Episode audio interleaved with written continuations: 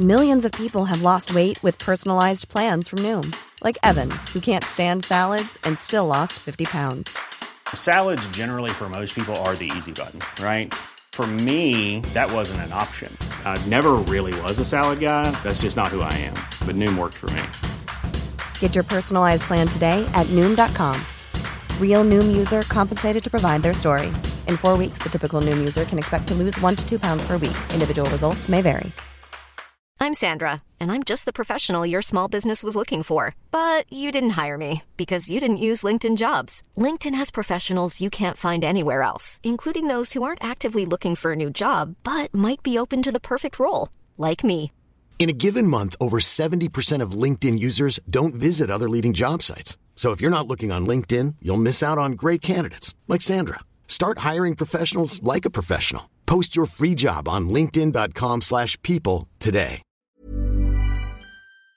On Ben oui. dans tout, là. C'est clair. L'optimisation. Définitivement.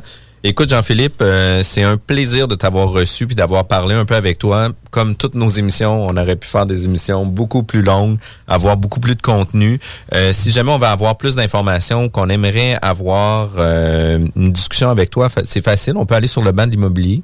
Ouais. qui est assez présent aussi là-dessus. Sur Facebook, immobilierjalbert.com, je suis assez rejoignable sur les médias sociaux aussi. Là. Ben écoute, c'est vraiment cool. Merci d'avoir été présent à la bulle immobilière.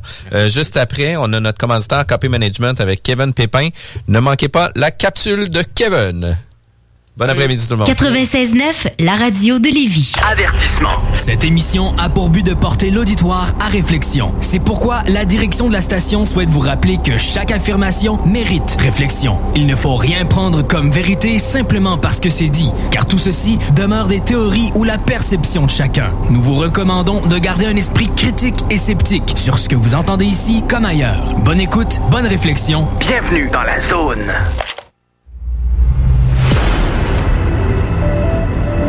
OVNI, phénomènes inexpliqués, témoignages, lumières étranges ou observations, zone parallèle, un lien avec l'inconnu.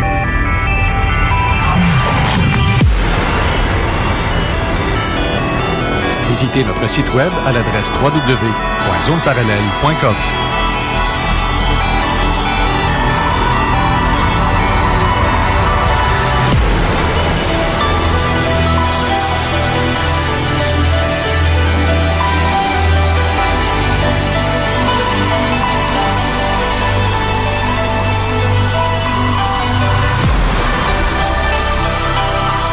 Voici Carole Lozé. Bon samedi à vous tous et toutes et bienvenue dans la zone parallèle. Bonjour Steve Zuniga. Allô, bonne semaine, comment ça va? Ça va pas pire pendant tout?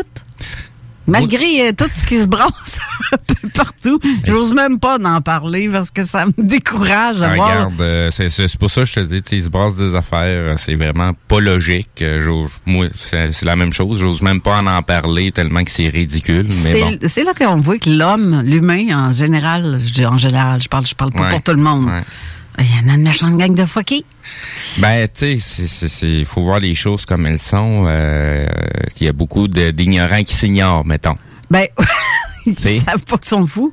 Ben, c'est ça. ignorants qui savent pas qu'ils sont ignorants. Ben, Ouais. c'est- c'est autant ignorant de, de leur propre culture, de leur propre histoire. Euh, tu sais, on, on dirait qu'on est rendu des parfaits imbéciles qui avancent avec des œillères, euh, puis on n'ose même pas se retourner en arrière.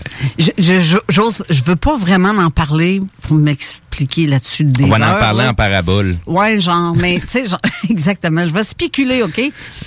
Ce qui se passe aux États-Unis, Oui. apparemment, selon ce qui est depuis 11 heures, euh, mon ami Bruno qui m'a annoncé ça tantôt au téléphone, Biden serait rentré officiellement. As-tu pensé la marde qui va arriver?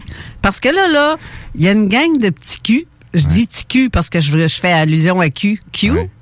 Il y en a une méchante gang qui vont se virer de bord parce que là-dedans, t'as beaucoup d'extrémistes Oui. qui vont... vo- Puis tu sais que c'est des, que- des faux culs, comme on appelle. On, va, on va pas en parler, puis on en parler en même temps. Ouais. je, je vais juste faire une petite parenthèse. OK? Ouais. Les gens semblent parler beaucoup de QAnon. Ben oui. QAnon n'existe pas. Non, c'est des faux culs. je dirais. T'as t'as Q Ouais. et les anonymes. Ouais. C'est deux entités complètement différentes. Les anonymes, c'est toi, moi, n'importe qui qui va aller poser des questions sur le, fa- sur le fameux site où ce que Q a posté des documents, des informations. Ça fait plus de deux ans qu'il en poste des informations. Puis toutes ces informations-là ont été comme post-datées. Ouais, ben, ben raide. Fait que, tu sais, QAnon, le, le, le, le groupe qui circule qui s'appelle QAnon, c'est de la propagande. C'est la gang qui essaie de faire discréditer le, le, mouvement, le vrai mouvement Q Ouais. et les anonymes. C'est ça. C'est ce qui fait qu'il y a beaucoup de faux cul. C'est- Faux cul. Hier, hier, il y a eu un article qui est sorti.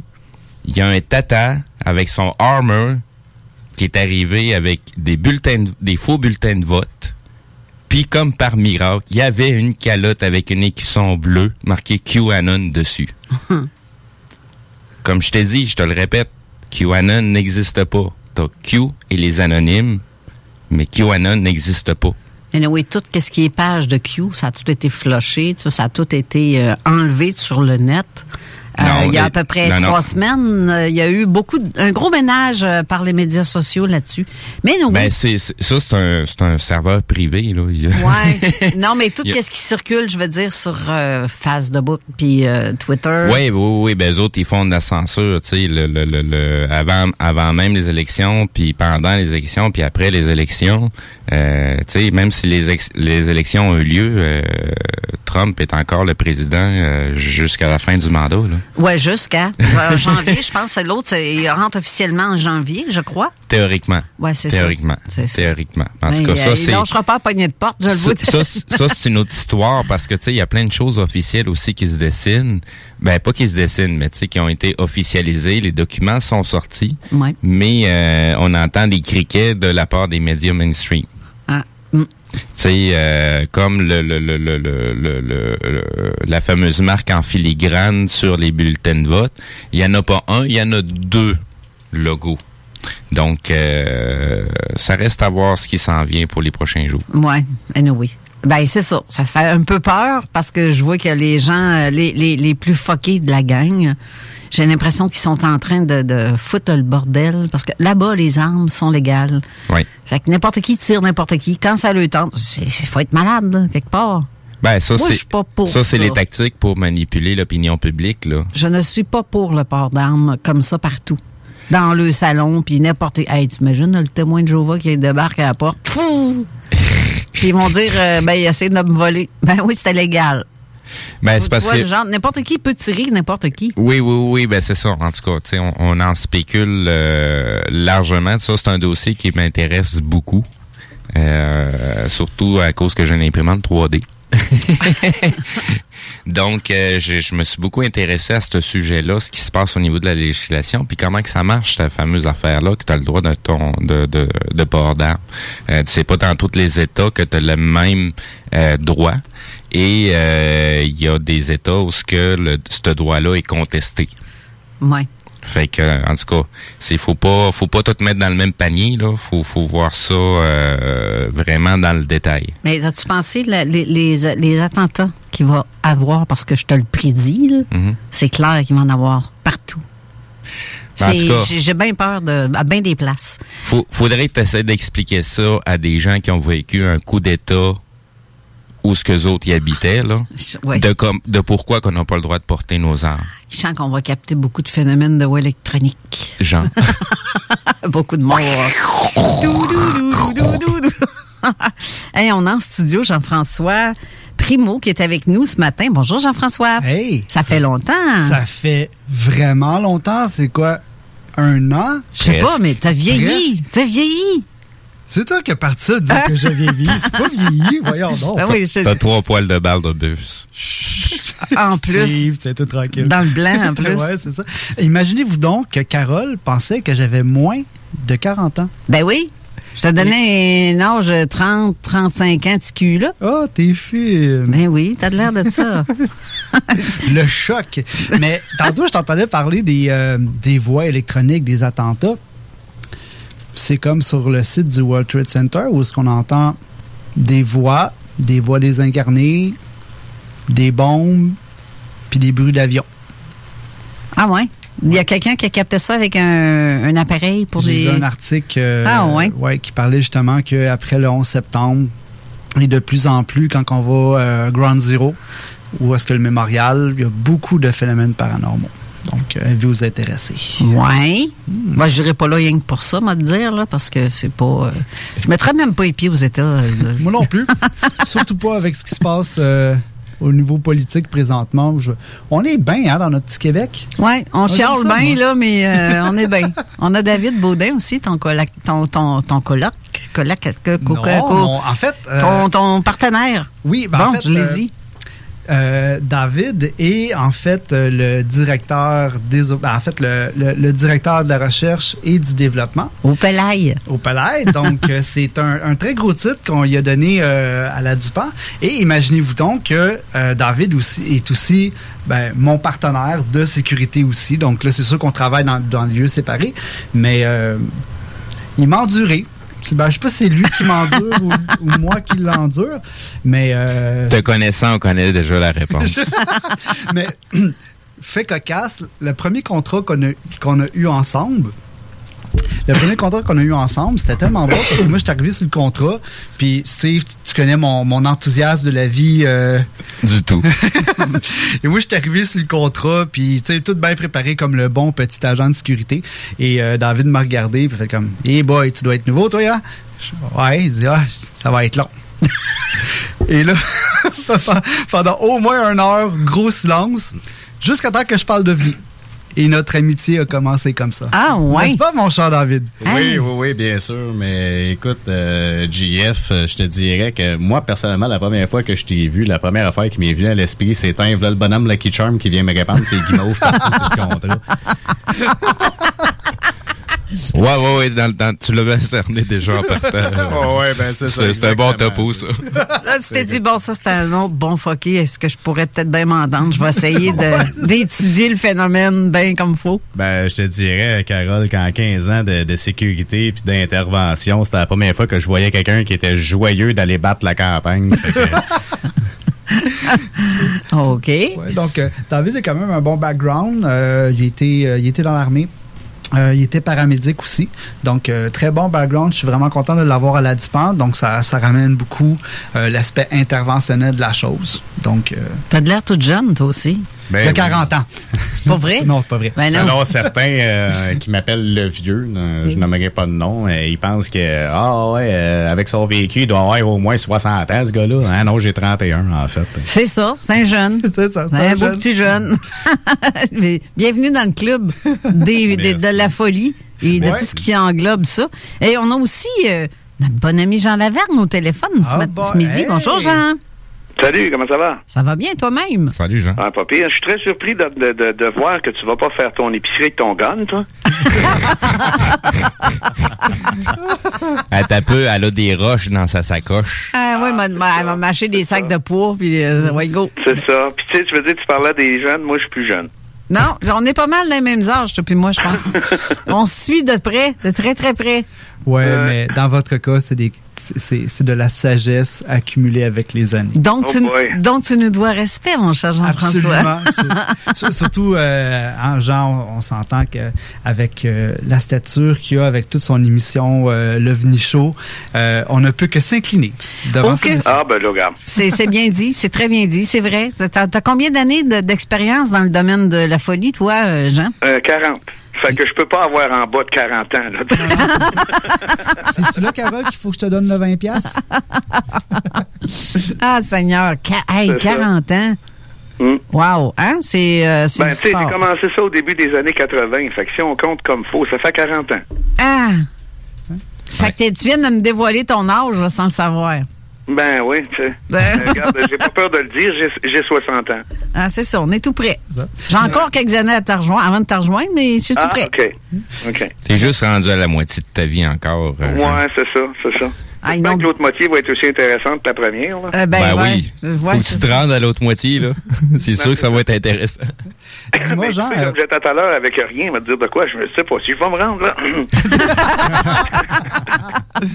dis-moi, Jean, euh, vu que tu as connu les belles années de la folie ufologique. Euh, comment tu pourrais décrire l'ufologie d'aujourd'hui versus quand tu as commencé? Bon, on va dire un petit peu, dans les années 90, un peu, que- comment tu vois ça? Qu'est-ce qui a changé? Euh, toujours une gang de fuckés, eux autres, là? Ça veut dire que La, la- la seule affaire vraiment qui a vraiment changé, là, Jean-François, c'est l'in- c'est c'est l'Internet.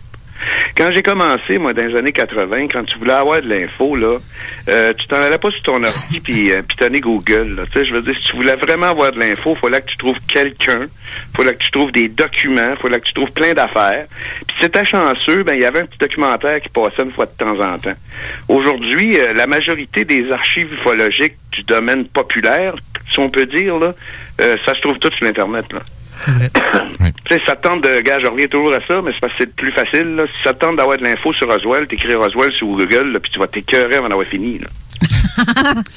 c'est vrai, ça. Sur- surtout que dernièrement, il y a pas mal de documents. d'infos. Mais tu sais, dans les années 80, quand que j'ai commencé à m'intéresser à ça, justement, au cas de Roswell, m'a dit de quoi que pour avoir vraiment, je te- regarde, pour avoir de l'info, c'était pas si dur que ça, mais pour avoir de la vraie info, c'était dur, là.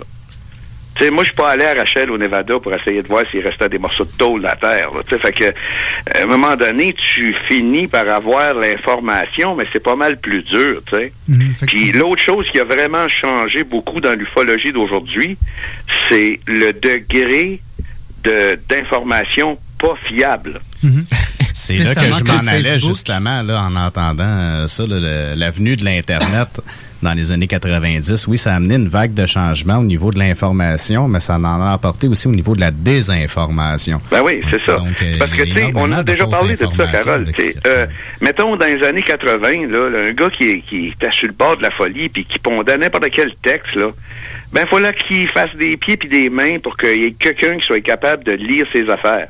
Aujourd'hui, c'est instantané. Tu sais, je veux dire, euh, ils pondent une histoire après, abracadabrante aujourd'hui, là, après-midi, puis à soir, là, il y a des millions de personnes qui l'ont lu. là.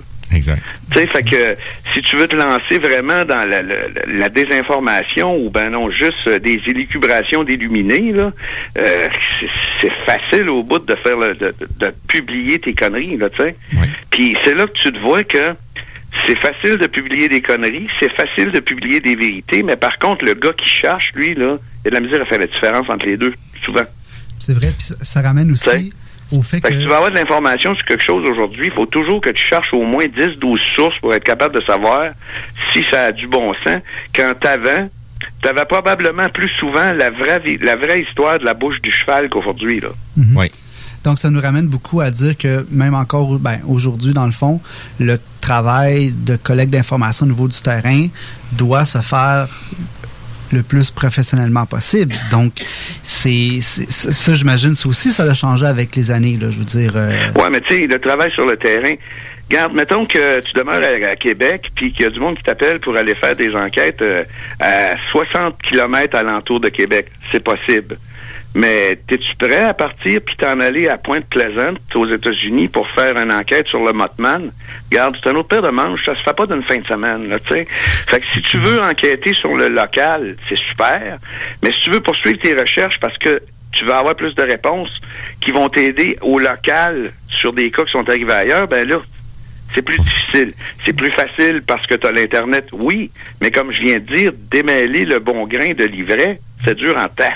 Et on a une responsabilité, nous, les, en fait, les, les ufologues ou les investigateurs de terrain.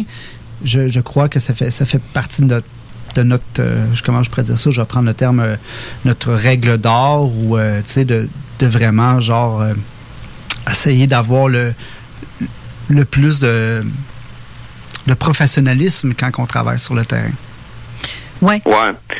Ouais. En plus de Euh, payer ton juste gaz. une petite parenthèse, juste une petite parenthèse, Carole. Est-ce que euh, vous l'entendez bien, Jean-François, vous autres? Ah, tu l'entends pas bien, hein? Depuis tantôt, je fais signe de s'approcher ben, du je me- micro, mais. Je euh, Je m'avance, mais j'ai euh, l'impression que le son non, J'ai l'impression que le compresseur, son micro, il est réglé pour qu'il parle plus fort que ça, parce que quand il parle pas fort, on manque des bouts. Ouais, c'est ça. Je vais te le monter, mais approche vraiment à un pouce du micro, comme ça, t'es sûr que je vais t'entendre. Est-ce que c'est mieux comme ça? Oui, c'est mieux. C'est ça qu'il faut que tu Ah, fasses. oui, donc, ouais, testing one, two, testing one, two. Testing 1, 2, 1, 2, 3, Ah, 4, ok, 5. bon, là, je t'entends. Vas-y, JF, là, avec ta belle voix virile. Ah ouais, c'est ça. Ah, j'entendais tantôt. OK. Non, euh, non, non, c'est, c'est- à moins que ça soit le. Non, Non, non, il a vraiment fait ces bruits-là avec sa bouche. Non, mais vous riez, hein, mais quand j'ai fait mon, mon cours de technique de scène, genre, le, le, TD, dans le fond euh, du show, euh, il arrivait, puis testing, one, two. Petit pain de son, son de blé, blé d'orge, d'orge, jusqu'à la montagne. Puis là, il partait des affaires dans le même, juste pour que le gars, genre, au, euh, à console, soit capable d'enregistrer son son. Moi, c'est one, two, testing. euh, two, one, je déteste. Ah, Euh, ouais, test. c'est ça. Je teste et je déteste. non, mais, mais on, en, on en disait un autre quand je faisais de la scène, on en disait un autre, mais je pense que je le dirais pas en nom parce que ça.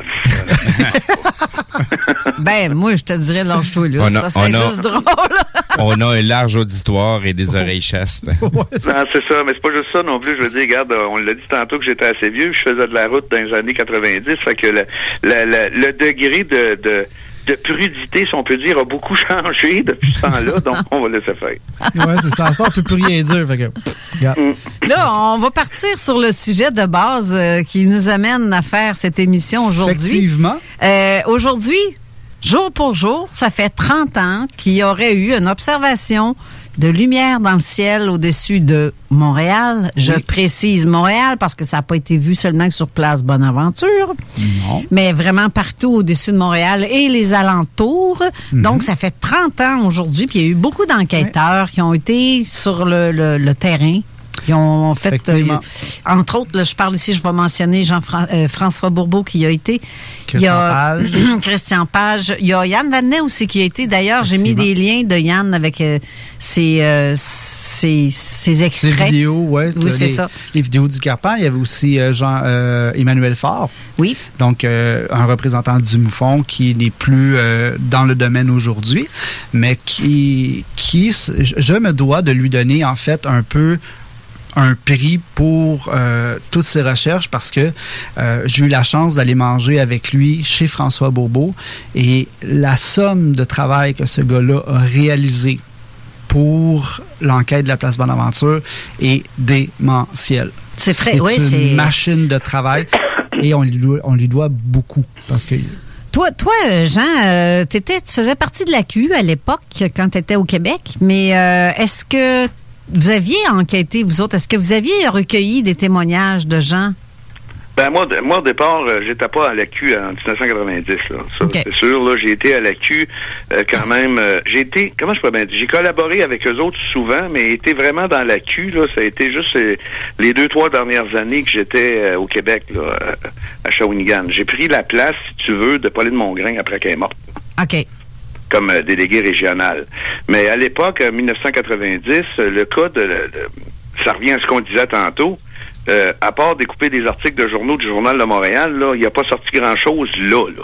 Non, ça c'est un Il n'y avait fait. pas hein? grand source d'information là. là. Ah non, le monde ne parlait pas, n'osait pas parler parce que tout de suite en, tout de suite en partant, les gens se faisaient critiquer puis se faisaient rire d'eux autres, puis euh, se faisaient dire, Ouais. regarde, va pas dire ça à personne, ils vont t'enfermer. Non, mais même à ça, ce que, ça revient à ce que je disais tantôt. L'information circulait pas aussi librement qu'aujourd'hui avec l'Internet en 90. là. Aussi. Fait que ça, ça a pris quand même un petit peu plus de temps à se répandre, tu sais. Mais euh, oui, c'est sûr qu'on a eu les informations qu'on a eues. Là. Mais moi, ce que j'aimerais, et je t'en ai parlé tantôt, Carole, au téléphone, j'aimerais ça que Jean-François nous relate les faits. Oublie, oublie ce qui s'est passé après les enquêtes. là. J'aimerais ça, pour ceux qui ne savent pas c'est quoi le cas de la place Bonaventure, là, peut-être de... Raconte-nous ça. C'est quoi qui s'est passé? OK. Juste d'emblée, je veux juste préciser une chose.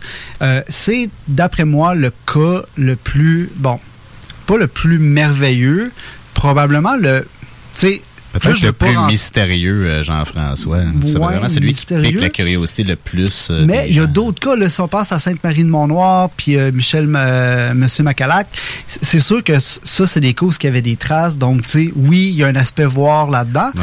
Mais ce qu'il faut se rappeler, c'est que en 1990, comme Jean le dit, on n'avait pas Internet. Hein, donc, tous les gens se sont un peu appropriés ça. Ce cas-là était tellement tellement médiatisé dans le sens où ce que tout le monde a sauté sur euh, la chose. Il y a eu François Bourbeau que le lendemain a été euh, euh, enquêté. Il y a Christian Page. Après ça, ça a passé à Claire Lamarche. On en a fait des documentaires. Et puis, et là, tout le monde a voulu un petit peu sortir son épine de, de tout ça. Oui. Il y, a, il y a eu aussi quelques journaux qui en ont parlé. Il y a eu euh. Radio-Canada en ont parlé. Mhm. Euh, sauf que personne disait à l'époque qu'est-ce que c'était officiellement. Sauf Radio-Canada, à un moment donné, a dit qu'ils ont conf... eux autres ont dit que c'était vraiment un véritable ovni qui était là. Mhm. Mais d'autres, mais ça, ça a été comme. Ouais, en- mais ils l'ont dit avec un petit sourire en coin. Ouais, parce que ben, c'est sûr. Mais là, il y a eu des gras, des, il a des n'y a pas personne qui s'est vraiment mouillé là-dedans pour dire que ça mérite une, une- une enquête plus approfondie tant que ça. Puis, tu sais, je veux dire, là, ils ont, ils ont relaté ça comme si c'était un feu de bâtiment. Ils n'ont pas, euh, Ben, ils ont pas fait une nouvelle faisait- plus importante que ça avec ça, là. À l'époque, puis encore aujourd'hui, je pense que c'est le genre d'événement qui serait toujours classifié dans les faits divers. Parce que justement, personne encore aujourd'hui oserait se mouiller à dire, euh, tout simplement, à dire la vérité vraiment sur ce que c'est ou ce que ça pourrait être. Personne Ouais, va vraiment mentionner qu'à que a 99% vraiment un dans les qui a journaux, puis à la télé ou un peu partout dans les médias, on va parler d'OVNI l'été au mois d'août quand il se passe rien. C'est vrai. Puis d'a- Ils vont d'ailleurs, des trous avec ça, là, tu sais. c'est ça. Et, et d'ailleurs, tu sais, comme là, euh, les gens peuvent aller voir sur TVA Nouvelles. On- justement, je, m'en venais en voiture et ça, ça a popé sur mon téléphone. Et, je cite Il y a 30 ans, l'OVNI de la place Bonaventure fascinait les Montréalais. Et puis là, bon, vous avez l'article euh, de, TVA.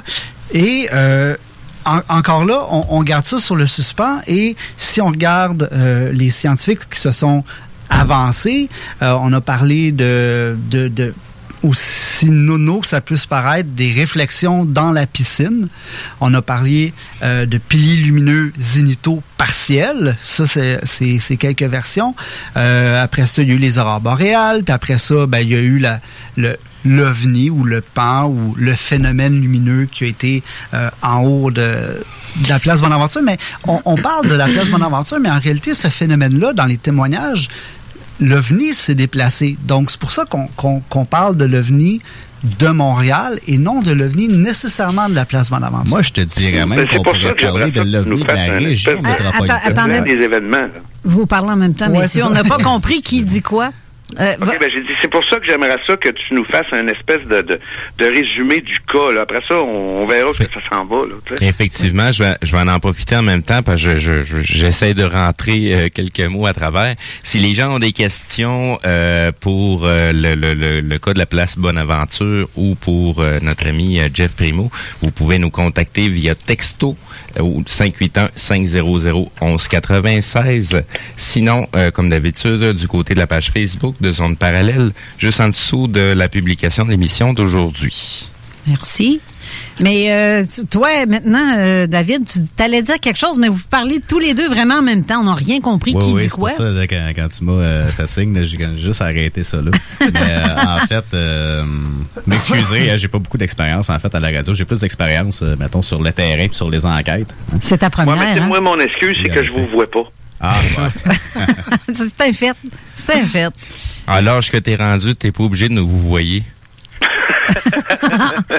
je parlais à l'ensemble. Ah oui, vous avez catché, oui, c'est ça. Mais tu disais quoi, David, euh, en même temps? Oui, en fait, je disais qu'on ne devrait pas parler vraiment de l'OVNI de Montréal ou de la place Bonaventure, comme dit Jean-François, mais plus de l'OVNI de la région métropolitaine, parce qu'il faut pas oublier non plus que ce, que ce phénomène-là, en fait, a été vu euh, au-delà de Montréal, donc sur les limites de Laval, de Longueuil, euh, Exact. à Repentigny même. euh, Ouais. ça s'est déplacé vers l'est, vers la, la célèbre base militaire de Longue Pointe aussi, où est-ce que, selon certains témoignages, certains dire, il y a eu un shutdown électrique au moment où est-ce que l'appareil a passé là. Donc, euh, c'est, euh, c'est- ça a été vraiment un phénomène de très grande ampleur qui s'est pas juste concentré sur le centre-ville, en fait. là. Bon, qui a commencé par parler? Qui a commencé? Tu sais, comme, comment est-ce qu'on a fait pour savoir qui a appelé qui en premier? OK. On, on- on va circuler dans le temps, donc on va se transporter le 7 novembre 1990. Donc, euh, le phénomène commence quand même vers 19h le soir. Euh, bon, on se rappellera qu'il y a des gens qui vont se baigner sur le toit de la place Bonaventure, bien sûr, parce que bon, l'eau est chauffée, les gens sont là à longueur d'année, ils peuvent se baigner super tard. Et euh, dans les faits, en fait, une chose qu'il faut comprendre, puis ça, c'est un petit peu la clé de tout ce qui va suivre par la suite. Il faut comprendre que le plafond nuageux était à 1300 mètres euh, au-dessus. Donc, le, dans le fond, le- la couverture nuageuse descendait sur Montréal et sur le sol, on avait euh, quand même une certaine température et il faut se rappeler aussi qu'on a eu de la neige à cette euh, Pas cette partout. journée-là. Pas partout, mais quand même, il faut le prendre en considération. Et ça n'a pas été nuageux toute la journée non plus. Effectivement. Parce que je, Effectivement. je tiens à, à préciser qu'il y a quelque chose qui a été vu, parce qu'on l'a même reçu ici au, au, euh, à l'émission, c'est avec euh, Gracielle qui a mentionné avec plusieurs, il y était une vingtaine de témoins à avoir vu un phénomène vers euh, en fin d'après-midi. Ça aussi, ça n'a pas été euh, dit nulle part. Là. Il n'y a pas eu une enquête qui a été faite là-dessus. Puis pourtant, c'est arrivé en plein jour. tu vois qu'il fait encore semi-clair. là. En fait, je crois, euh, Carole, que c'est vraiment si justement ce phénomène-là n'a pas été rapporté euh, à plusieurs reprises, en fait. euh, D'après moi, c'est vraiment parce que ça, ça, ça a passé un peu comme dans le beurre. Puis les gens se sont vraiment plus concentrés sur le plus gros du phénomène qui s'est passé le soir à cause justement de- des lumières Exact. et tout ça, le petit bourdonnement sourd qui avait, qui émettait l'appareil ou le phénomène. On va Non, ça a comme passé comme sous le tapis. là. Oui, Exact. exactement, c'est ça. Mais sauf que je, je- c'est pour ça que j'y tiens à, à le, le- le redire, c'est qu'il a été vu, un engin aurait été vu. C'est pas, euh, une- une- c'est pas des aurores boréales, là. On s'entend, là. Mais il faut le prendre en faut quand même le garder Ah, en considération. Si on veut être complètement objectif sur le phénomène, on peut pas dire c'est un ovni. Et là, je sais que je vais peut-être me faire les purs et durs vont me lancer des briques, mais d'un point de vue investigation, il faut prendre toutes les toutes tous les, éléments, toutes les hypothèses. Et le problème avec ce dossier-là, on, va venir à, la séquence des événements. euh, au pire, on, les rentrera plus dans la conversation parce que c'est intéressant ce que ça s'en va. Mais il faut pas oublier que euh, le phénomène de l'OVNI de la place Bonaventure, il y a plein de choses qui se passent à travers ça. T'as les bons, les lumineux, t'as, euh, Excuse-moi, Jean-François, je ne vais pas t'interrompre, mais tu sais, quand on parle de piliers lumineux, on s'entend que ça, c'est un autre thèse de. c'est- C'est vraiment tiré par les cheveux, faut- on s'entend de quand on regarde l'ampleur du phénomène. On- C'est toutes des affaires qu'on n'a pas les conditions météo pour permettre d'avoir ce- un, un pilier Exactement. lumineux. C'est comme les aurores boréales. OK, c'est facile à dire, mais c'est parce qu'on est-tu dans le bon... C'est quoi le phénomène d'un pour avoir une aurore Mais ça prend boréale? toutes les conditions est- météorologiques réunies ensemble pour Ben, euh, faire en sorte c'est que déjà en partant, on n'est pas dans le bon parallèle pour que ça puisse se produire, parce que c'est un phénomène magnétique. De toute façon, dans ces nuageux, ils les je voient pas. les- Y a-tu eu des, y a-tu eu des tempêtes magnétiques là, la semaine avant? Tu sais, Ok. Ça prend à peu près une semaine. Les à- tempêtes magnétiques- sur la Terre, des, des oranges magnétiques, là, les, les éruptions solaires. Y en a-tu eu la semaine avant? Je veux dire, c'est, Ben, tout de quoi non, qui fait c'est en ça, sorte qu'il faut justement. prendre une enquête de A à Z. C'est ça. Ben, tu vois, toi-même, tu l'as mentionné, c'est à ça que je voulais en dire, euh, je voulais en venir aussi. C'est que c'est un beau cas, mais il faut tout prendre séparément, puis il faut tout réévaluer chaque chose, à, à mon avis, si on, on veut essayer de comprendre la chose. Il y a, tu sais, euh, est-ce que vous saviez que la journée de la place Bonaventure, Carole, tu me dis, tu sais ce que je m'en vais avec ça? Oui, oui, oui, oui, oui, oui. Parce que je, je, je bouille un petit peu en dedans. Je sais que tu Je veux bouilles. juste dire une affaire, OK? Quand ils disent tu fais nuages dans le ciel, on les voit pas, les maudits aurores boréales. On les voit pas. Les nuages nous cachent. C'est très, très haut, ça, là, là, les aurores. C'est pas à la hauteur d'un avion, là. C'est un, c'est un phénomène de haute être clair altitude. pour voir ça. Surtout à Montréal. Là. Oui. Ah, c'est exactement.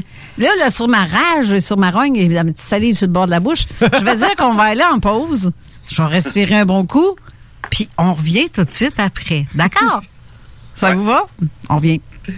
CJMD, c'est talk, rock and hip-hop. Your weekend starts now. Les vendredis de 15h à minuit et les samedis de 18h à 20h, la meilleure musique de club. Au 96.9 Lévis, on fait les choses différemment. La fromagerie Victoria est prête pour toutes les vagues possibles et fière de l'être. À partir de maintenant, nos déjeuners sont disponibles au service à l'auto. Les poutines déjeuner, le sandwich matinal, le sandwich Victo, c'est là. D'ailleurs, et évidemment, c'est le cas pour pas mal tous nos produits. Notre service à l'auto est réellement rapide. Fini les files d'attente, on va à la fromagerie Victoria. On mange local et qualité à bon prix.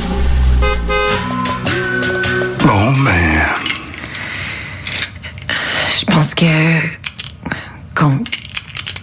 Qu'on est rendu là. mhm. Ouais. Qu'est-ce qu'on fait Avec avec la maison? tout le reste. Quand on vit une séparation, on marche sur des œufs. Consultez Juridique, un nouveau service en ligne pour vous aider dans vos démarches. Sur le web, recherchez Juridique UC.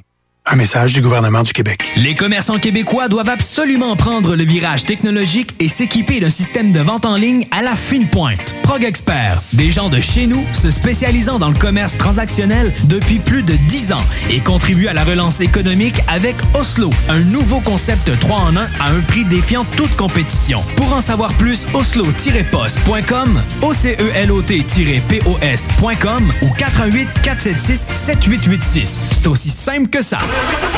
Un pépin avec ta voiture, tu as besoin d'un remorquage? Pense remorquage Minifé. Nous desservons uniquement la ville de Québec et sommes disponibles du lundi au vendredi de 8h30 à 16h30. Nous avons un service extrêmement rapide et ce, au meilleur prix. Nous prenons même les paiements par carte, alors n'attendez plus. Visitez notre site internet au remorquageminifé.com. Vous écoutez CJMD, l'alternative radio.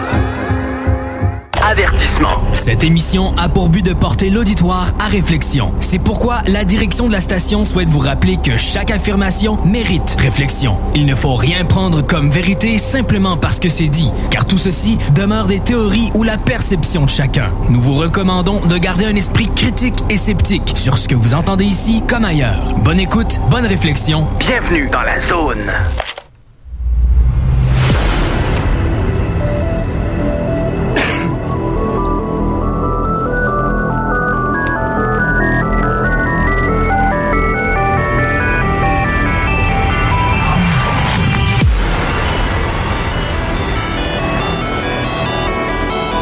De retour en studio, Jean-François, on, on va comme euh, en partant donner les faits. Euh, le minimum, là. Ouais. Là, je suis en train de me faire lancer des briques, puis des fanales, puis tout le kit qui va avec. Puis ça m'amène à, à- à vous, à vous citer quelque chose. Juste rapidement avant qu'on avant qu'on continue. Écoutez bien ça. À chaque fois que les gens sensés proposent une hypothèse rationnelle à ces événements, ils deviennent de facto les cibles de la campagne de dénigrement sur les médias sociaux. La, plupart d'une poignée d'ufologues zélés, pour eux, ces événements sont le saint graal des manifestations extraterrestres.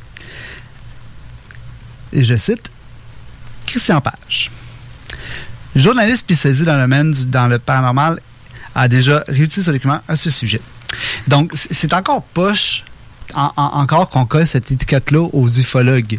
Ça, moi, ça me ça me tue. Mais, mais je comprends que Ouais, ça- mais ça- ça- Non, mais vas-y, Carole. je, je comprends que certains ufologues, et je le dis entre guillemets, qui c'est des, dans le fond, c'est pas vraiment des ufologues, mais des personnes qui aiment parler de ça et faire des recherches, ses propres recherches Mhm. sur Internet, mais ça fait pas de quelqu'un un enquêteur là-dedans, là. Non, mais ce que je veux dire là-dedans, moi, c'est, c'est- c'est- ça rejoint un peu ce que je voulais dire tantôt. On a commencé à en parler un petit peu des enquêtes. C'est que que tu sois dans le domaine judiciaire, dans le domaine juridique ou dans l'ufologie, si tu fais une enquête, ben tu fais une enquête. Exact. Tu vas aller vers des pistes qui donneront rien. Tu vas aller vers des pistes qui vont donner quelque chose. Puis les pistes qui vont donner quelque chose vont sûrement t'emmener vers d'autres pistes qui vont donner rien puis qui vont donner quelque chose. Mais avant de te mettre un point à la fin de ton rapport d'enquête, si t'as pas étudié toutes les possibilités possibles, ben, t'es un peu dans le trouble, là, que ce soit pour un meurtre ou que ce soit pour un ovni, tu sais. Je veux dire, je veux bien que, comment je peux bien dire, tu sais, oui, on peut dire que c'est un ovni, oui, on peut dire que ce n'était pas un, mais ça prend une bonne raison. Ouais, dans, les deux, dans les deux cas. Je, je pense que... Puis, comme tu disais tantôt, Carole, l'histoire des aurores boréales, premièrement, à Montréal, le soir, il fait même pas noir à force qu'il y a de la lumière là. Si c'est couvert le moindrement, on dirait qu'il va neiger parce que le ciel est blanc. Donc, les aurores boréales, t'oublies ça tout de suite parce que, un, c'est au-dessus des nuages, puis il y a des nuages, donc on les voit pas.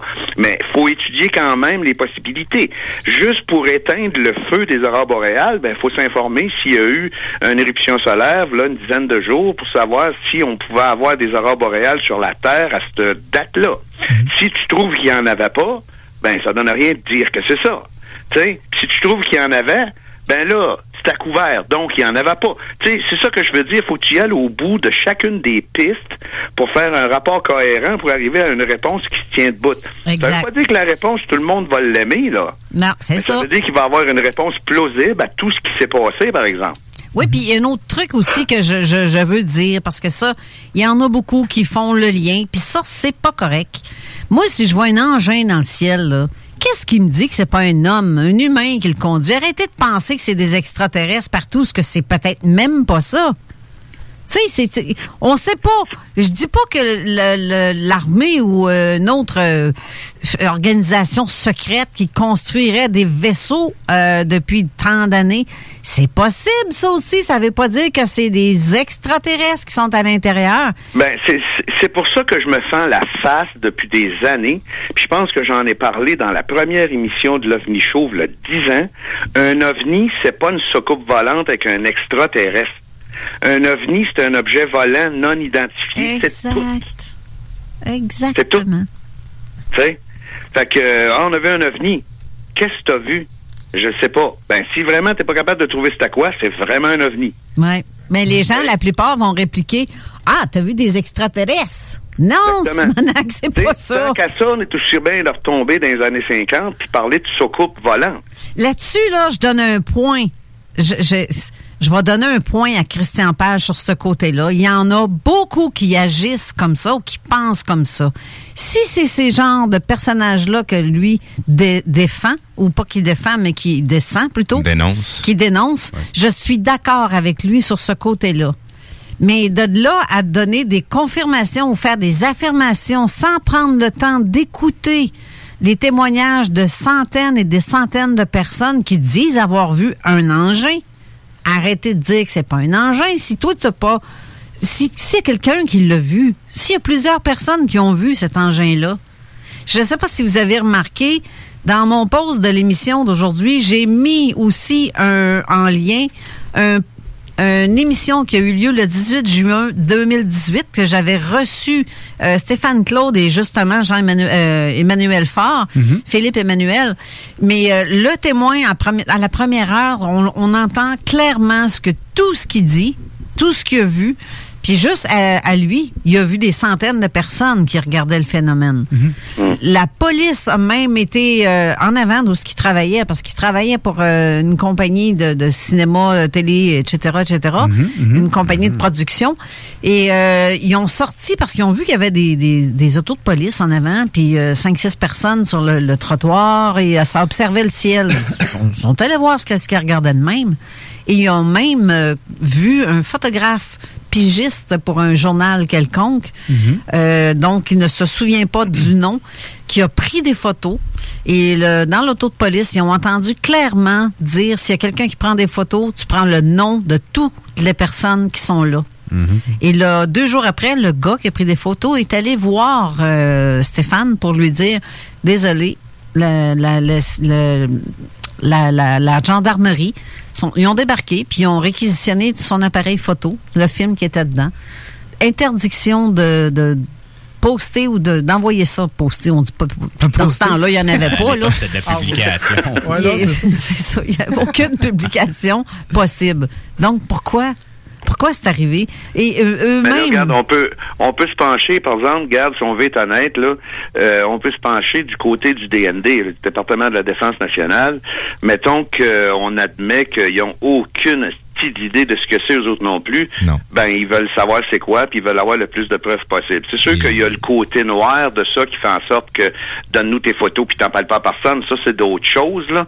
Mais, euh, je veux dire, au, début, au, dé- au niveau du DND, du département de la Défense nationale, c'est sûr qu'ils vont vouloir ramasser le plus d'informations possible pour eux autres. Ben, si on se réfère en fait euh, à ce qui s'est passé vraiment dans les faits, c'est que même euh, le SPCUM à l'époque et, euh, et toutes les autres euh, polices qui ont pu collaborer sur ce dossier-là euh, se sont vus retirer les dossiers des constats disponibles euh, par le bureau du NORAD qui est euh, en fait euh, l'organisation euh, de la défense euh, du territoire aérien nord-américain. Euh, et puis, euh, je crois que ces informations-là, ils les ont tout simplement gardées pour eux. Tous les faits saillants de l'événement whatever, là, justement, ont été euh, littéralement là, retirés là, de, de la circulation. Tous les constats, là, vraiment, là, qui auraient pu euh, vous apporter Ouais. certaines lumières. Je pense qu'il faudrait que tu t'approches toi aussi, parce que j'en manque des bouts. Mais je veux dire, un coup que les documents sont rendus au gouvernement, il n'y a rien qui les oblige de les redonner, là. hein. Non, non, c'est ça. Et, et d'ailleurs, euh, Jean, euh, Emmanuel Faure, dans le fond. Philippe Emmanuel? Oui, Philippe Emmanuel, pardon.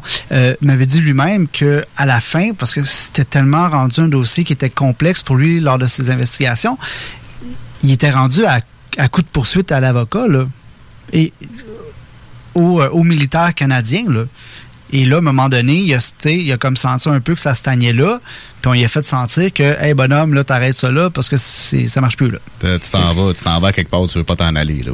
Ouais, c'est ça, parce- exact. C'est parce que ça monte à une législature qui est beaucoup plus élevée. Quand ça implique l'honorade, là, on vient de monter d'un step. Là, ça reste plus au niveau fédéral, mettons, du, du Canada. Là. Non, parce que là, en fait, là, t'es euh, carrément en deux juridictions. là. parce que ça, c'est un organisme de- euh, voué à la défense du territoire nord-américain. Donc, c'est les États-Unis et le Canada.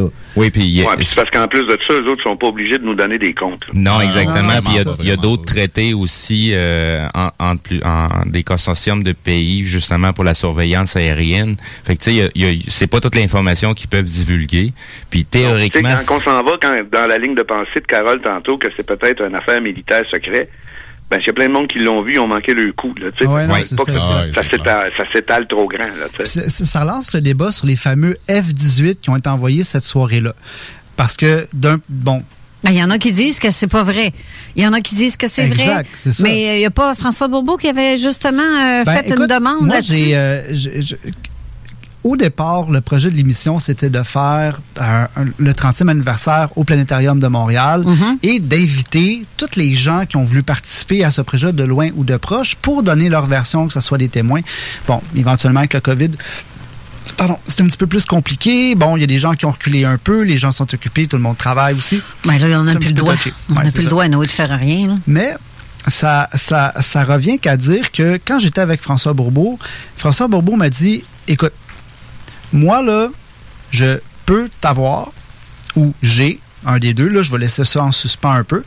Euh, je, j'ai, ou je peux avoir à ton événement les factures ou la preuve comme quoi qu'il y a deux F-18 qui sont qui ont été lancés.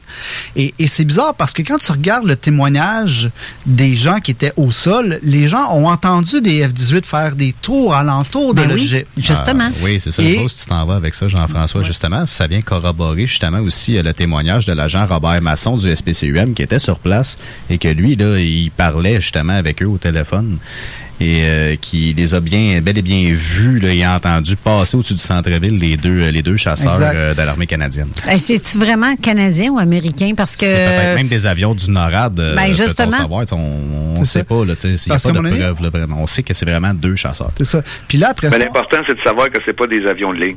Non, Ben, c'est ça. Mais il y a eu des ça. avions de ligne pendant Oui. les observations. Oui, Ouais, non, je sais, mais ce que je veux dire par là, c'est que s'il y a eu des chasseurs, whatever d'où ce qui viennent, c'est des chasseurs. Oui, oui, non, Oh, c'est oui, sûr. c'est sûr. Puis ça, ça revient Bon aussi point. qu'à dire que, advenant, là, OK, là, je, je- je vais tomber dans le peut-être, peut-être, peut-être, là. Advenant que cette version-là serait pas via des, des, mettons, des F-18. OK, qu'est-ce que ça peut être d'autre? Et si on va de l'autre côté, OK, oui, ce sont des F-18. Est-ce que vous pensez, sérieux, OK, eux ont la mission de- de- de- d'intercepter tout ce qui n'a pas d'affaires dans l'espace canadien. À la grosseur que ça avait, euh, et David, corrige-moi si j'ai tort, il n'aurait pas pu- il aurait fait des cercles alentours, il aurait poussé ce phénomène-là à l'extérieur du territoire, mais jamais il aurait attaqué ce phénomène-là, jamais il aurait eu l'ordre de descendre, même s'il l'aurait trouvé sur les radars. Tu sais, il Ben, faut en penser fait, à ça aussi. C'est là que je vais te reprendre. Justement, il y a beaucoup de gens qui disent, euh, Bon, dans Mais un pas en haut d'une ville, là. Non, non, non, euh, surtout pas, surtout pas. Euh, Le, le- le risque de dommage collatéral est beaucoup trop grand. Exact. Puis euh, justement, ayant étudié beaucoup à cet effet-là, euh, je dirais que pour un pilote, parce qu'il disait, justement, les, les chasseurs prennent des photos de, de l'objet en question. Ça, c'est un autre point qu'on va aborder. Des Moi, ce que je connais des missions d'observation CF-18, et c'est que c'est des avions qui ont simplement un pilote à l'intérieur. Contrairement au CF-16 Eagle américain, que lui, il y a un pilote et un navigateur. Donc, d'après moi, ce qui aurait été déployé, c'est pas des F-18 parce que le pilote aurait été incapable de prendre les photos de l'objet. D'après moi, ça serait des CF-16 Eagle. Et le navigateur, lui, aurait pris les photos. Possible. C'est très possible parce que ça aussi, j'ai entendu que ce serait possiblement ça aussi Ça qui aurait. euh, énormément que ce soit des CF-18 canadiens qui se soient déplacés. D'après moi, Mais c'est tu sais, de toute façon, regarde, des qu'est-ce qui avions se du passe sur Nord. le territoire canadien, ça intéresse souvent les, les Américains aussi, parce que regarde, dans la vague de 1997 en Mauricie, on a vu passer d'assez près même un E2 Hawkeye, je sais pas si vous savez c'est quoi. Aïe, aïe, c'est oui. des avions américains de surveillance qui sont sur les porte-avions avec un gros radome sur le dessus. Oui, ça, c'est des, euh, des avions à radar, en fait. Là. C'est- ça. On n'a pas, on a, ça, ça a survolé Shawinigan, ça, pendant le temps de la vague euh, en 97, puis on n'a pas de ça au Canada. Fait que, tu sais, je veux dire, qu'est-ce que tu dis euh, pour les F-16 Eagles, les, les F-15 Eagles, ça se peut fort bien, là, tu sais. Oh, oui, c'est tout à fait plausible. Là. Puis, euh, tu sais, surtout là, quand on connaît vraiment la configuration de, de, de ces chasseurs-là. Euh, les CF-18, c'est des, euh, c'est des avions qui ont, un, qui a une seule personne à l'intérieur. Il y a un pilote, c'est tout. Tandis que les Américains, eux, ils ont un pilote et un navigateur. Donc, d'après moi, ça serait la thèse la plus euh, probable, là, selon moi. Ce qui vient aussi à dire que éventuellement, pour faire un bon travail d'investigation, puis peut-être pour mettre le, le capot là, sur le, le, le, la, le couvercle sur la, la marmite de ce phénomène-là, il, faut qu'il reste d'autres photos de, ce- de cet événement-là. Jamais je croirais qu'il y a juste sais, un ou des médias qui ont pris des photos cette soirée-là, parce que là, c'est plus clair. Est-ce qu'on a Marcel Laroche qui a pris la photo qui Enfin, va ma- devenir... Regarde, on Mèche Créré, c'est pas le seul au de monde. euh, C'est pas le seul à Montréal qui a pris des photos. Non, là. ça. Pourquoi que- Non, c'est ça. Et il y avait d'autres médias aussi. Là. Ben, il y a beaucoup je- de rumeurs dans les recherches qu'on fait qui nous, qui, qui nous démontrent qu'il y avait d'autres gens, d'autres médias. Euh, Puis d'ailleurs, je pense que dans les rapports, il y a une conversation, je pense, entre la police et d'autres personnes qui, qui dit clairement, euh, bon, c'est bon, quand les médias vont avoir fini, on va leur demander de quitter. Fait que, sais, il y a d'autres photos de ce phénomène-là quelque part et c'est le seul phénomène d'a- D'après moi, c'est le seul phénomène qu'on devrait reprendre à zéro et qu'on devrait en tirer une reconstitution géospatiale euh, et refaire des tests sur euh, l'opacité du phénomène. Parce que le, rapport Guénetin, c'est très clair là-dessus, mais encore là, l'aspect, parce que c'est beau parler de lumière, mais il y a des gens qui disent qu'il y avait quelque chose de métallique. Oui, tout à fait. Puis Donc, justement, il faut le prendre en considération, ce, ce phénomène-là aussi. Moi, Il y a des gens ça. qui ont vu un support tenir ces lumières-là. Oui, ben, en fait, euh, c'est justement là, je m'en allais avec ça. Moi, je l'ai lu. Approche-toi de- un peu du micro parce que Jean, il, Oui, il oui, sait oui, oui, pas. désolé. Lui, il t'entend pas bien puis il embarque. Fait que là, ça fait que tout le monde parle en même Il temps. est Parce que... vieux, tu sais. mais non, mais même moi, Quoi? Qu'est-ce que tu dis? vraiment près du micro. On va m'approcher du cornal, là. Attends un peu. Vas-y, David. Donc, euh, oui, c'est ce que je disais. euh, en fait, c'est que moi, le rapport Guénetin disait de la page couverture jusqu'à la dernière page, je l'ai lu. Et euh, en fait, le- ce que ça dit, c'est que c'est bel et bien un objet métallique. C'est vraiment là, un objet physique qui est là dans le ciel euh, et qui se déplace euh, lentement. Donc, euh, non, c'est pas juste des lumières ou des reflets de lumière ou euh, des piliers de lumière comme euh, certains euh, certaines personnes qui se pensent étant des grands penseurs peuvent affirmer. là.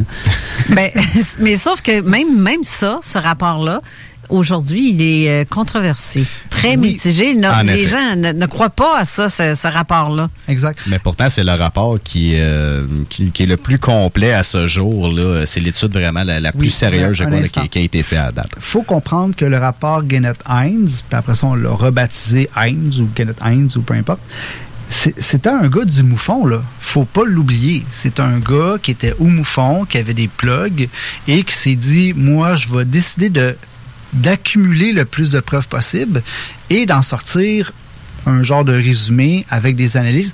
Puis, faut pas oublier que c'est dans les années 90. Il n'y avait pas les technologies qu'on pourrait avoir aujourd'hui. Moi, je serais curieux Ah, qu'on reprenne tout- toutes ces données-là, qu'on se cotise toute la gang, parce que là, les ufologues, il faut qu'on travaille ensemble. faut arrêter de vivre dans les années 90. En où ce que- 2020, je pense qu'il serait temps qu'on se donne toute la main ensemble puis qu'on travaille main dans la main dans des dossiers complexes comme ça. Je pense que les talents et les expériences de chacun euh, peuvent être apportés. Euh, C'est ça.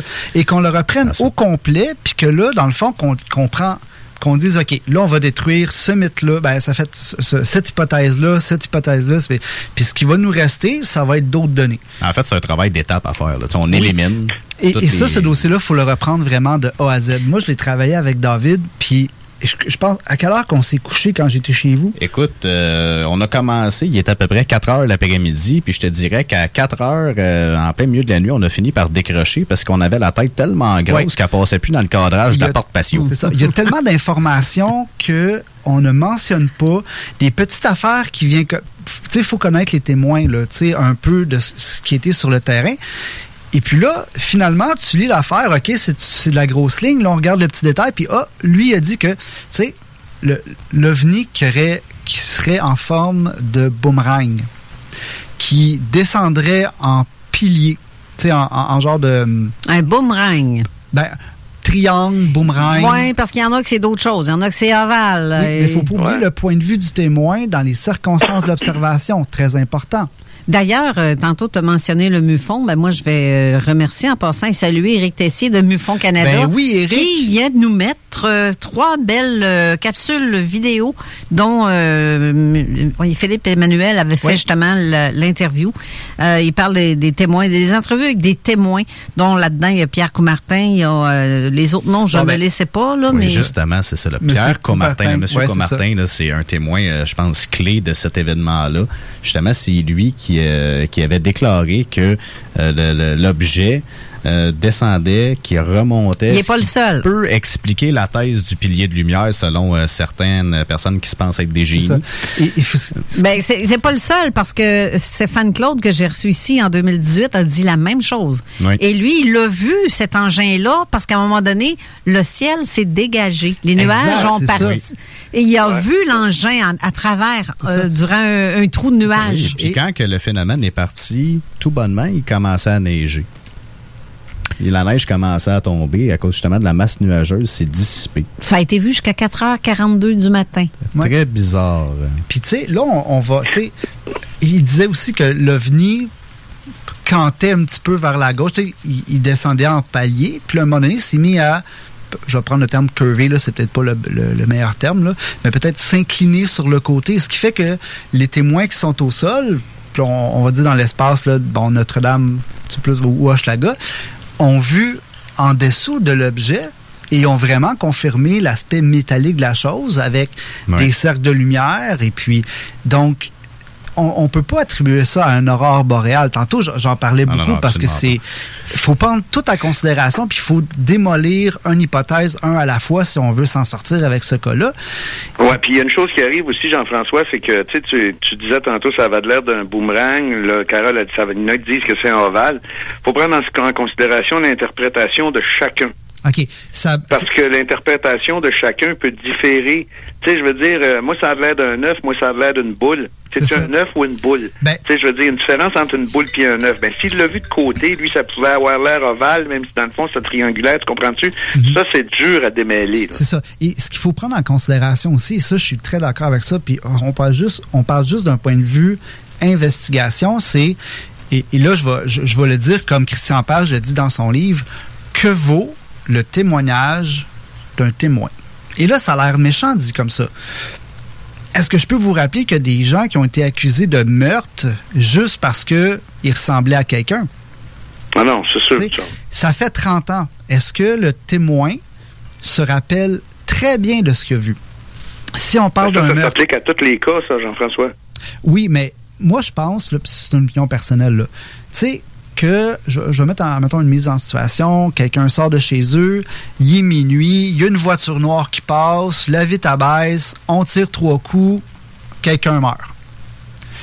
Ben, c'est dur d'accuser quelqu'un dans ces moments-là. Puis là, le, cerveau va se mettre à analyser, compenser, restructurer. Puis on sait que ça se passe avec les témoins. Sauf que un témoin de meurtre ou d'accident, et, et là, je, moi puis David, on est très bien placés pour le parler. C'est des choses qui restent à vie.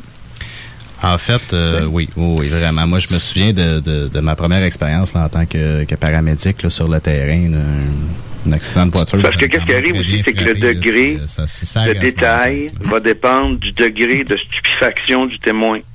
Exact. Mais de l'autre Dépendamment s'il a eu peur ou pas peur, ou moins peur, ou plus peur, ça va être euh, différent. Exact. Puis Tu peux avoir deux personnes, une à côté de l'autre, qui vont voir la même chose. Il y en a un qui va trouver ça cool, l'autre- va trouver ça épeurant. Ils n'auront pas la même version du tout. Il reste quand même qu'un événement marquant, ça, ça le dit, c'est marquant, ça reste. hein. Les, les- les souvenirs, euh, souvent, que ce soit dans un état de panique ou euh, d'euphorie, euh, le, le souvenir est là, il va rester parce que c'est un événement marquant. Ouais, mais ce que je veux dire par là, c'est que si, prends l'exemple d'une boule dans le ciel, si t'as peur, elle va être plus grosse que le gars qui a pas eu peur. Oui, oui, ça, euh, ça, il y a c'est des bon. bonnes chances. ouais, ça, Un bon point. ça. Mais aussi, c'est la disposition des lumières sur l'engin qui peut. Tu sais, il y a- il y, a une série de lumières allumées qui forment un triangle. Ben, ils, vont, te- ils vont dire, ben, ça ressemble à un triangle. Ben Ouais, oui, c'est les lumières qui ont cette forme-là. Et l'engin n'a pas nécessairement cette forme-là. Ben, il faut pas oublier non plus que ça peut aussi dépendre de la position de la personne versus l'engin aussi. Si la personne est au sol sur un certain point d'observation, elle peut voir l'objet sur un autre angle qu'une autre ça personne. Donc tantôt. oui, selon les témoignages des personnes, ça peut euh, ne pas fitter justement à cause de ça. Et quand le ciel a dégagé par moment, là, le témoignage de Stéphane dit aussi qu'il y avait des lumières bleues dessus, tout le tour. Est-ce que quelqu'un en a parlé euh. Moi, dans je- les moi, je n'ai pas entendu parler Ça de ça. revient souvent. Ben c'est ça. Mais ça, ça on l'a entendu par plusieurs témoignages différents, justement, puis il parle de ces lumières bleues.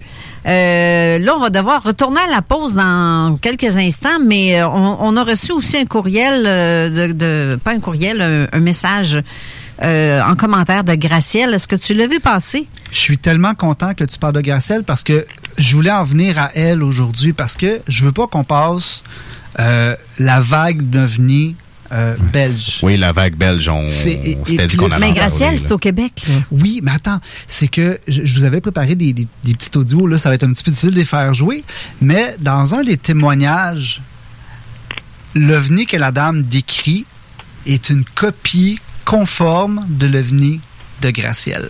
Exactement. Et ce qui est intéressant, c'est qu'il faut pas oublier que la question quiz, la vague d'OVNI, c'est situé en quelle date et quelle date? Le 5, euh, 5 octobre, euh, 7 octobre, euh, non, attends pas octobre, novembre. Le 5 novembre, euh, en France, il y a eu une vague, Ouais. mais qui a duré. Il y en a eu en Jusqu'au 89 6. et en 80. Oui. Ouais, la Belgique, c'est en 89, ça. Ouais, c'est ça. Il y a eu une 89, mais il y a eu 90. Le 5 Ouais, novembre c'est ça. 90 aussi. C'est ça. Jusqu'à la limite de la Belgique. Donc, France et la Belgique. J'ai reçu quelqu'un aussi qui en a parlé, là, Thierry euh, de Grêle, qui nous en a parlé à l'émission. Et. Exact. lui, euh, parce que là, j'ai vu passer justement une vidéo en Europe qui disent, ben là, ça fait 30 ans, blablabla, comme ici, comme on fait aujourd'hui. Euh, sauf que dans tous les médias à l'époque, c'est une entrée dans l'atmosphère. Exact. Je suis très content que tu le mentionnes. C'est parce que c'est pas ça que les témoins ont vu. C'est ce que les médias disent, mais c'est pas ça que les témoins ont vu. Comme euh, Thierry était avec 300 personnes. C'est ça. Ils sortaient de classe, il est 7 heures le soir et ils ont vu un engin tellement bas qu'il aurait quasiment pu y toucher. Une forme de triangle. Et oui. Et Ouais. suivi aussi de petites boules lumineuses Exact. à l'arrière. Et oui, Donc, mais c'est- il disait que ça ressemblait à une ville inversée. C'est ça. Mais c'est sûr que d'un coup, je comprends un petit peu le témoin quand il dit ça pourrait être, ben, pas le témoin ou les scientifiques qui disent ça peut être une rentrée atmosphérique parce que quand il y a des gradations de la rentrée, il y a toujours, tu sais, comme des, des, euh, Des débris en arrière. qui suivent en arrière. Exact. Mais euh, on sait que ça rentre en ligne droite ou ça peut crasher, tandis que l'OVNI, Ça fait beaucoup plus que ça, une entrée par en atmosphère. Là. Tu, Oui, tu- mais c'est un objet qui vient d'augmenter la température dans un secteur. euh, si tu as des nuages, tu as l'humidité qui vient de commencer. Tu sais, ça laisse des, des immenses traces là, quand il y a une entrée en atmosphère là, d'un objet. Là. Oui, mais je veux dire, c'est qu'il n'y a, y a, pas, euh, y a pas un virevoltement ou euh, des manœuvres ou même des, des, des manœuvres stationnaires euh, avec une, une entrée euh, atmosphérique, là, tu sais. Avant d'aller à la pause, j'aimerais ça que tu lises, euh, Steve, le, Oui. message. euh, Ben c'est ça. Je vais, je vais lire le- le- le- les questions de Gracielle. J'espère que c'est le même qu'on, qu'on- que, que tu m'indiques. Ben, je sais pas. Ça commence par bonjour à vous tous. Exactement. Voilà. Donc, première question. Bonjour à vous tous. Ça vient de Gracielle Dumais. Euh, pourquoi cro- euh, croyez-vous, selon vous, que ce, euh, que que ce soit passé à ce moment euh, exactement? Question numéro 2. Comment serait-ce possible d'avoir des réponses véridiques si on n'est pas capable de changer de paradigme afin de récupérer les vrais signes réponses? Le visuel n'est toujours euh, n'est toujours ce que l'on croit. Donc, s'il y avait autre chose derrière euh, qui était vu, il y aurait une évidence flagrante, mais que les gens ne sont pas aptes à concevoir. Euh, C'est donc caché, voilé, masqué. Effectivement. Qu'est-ce que tu en penses? Qu'est-ce que j'en pense? Ben, disons qu'il y a beaucoup de choses encore à prendre en, considération et il y a certains trucs qu'on a évolué au niveau de l'ufologie aujourd'hui à laquelle on s'attarde pas sur les anciens cas. Tu sais, le, le, le- je sais pas si tu te rappelles, dans une des émissions, on avait mentionné un documentaire, euh, c'est quoi déjà le nom?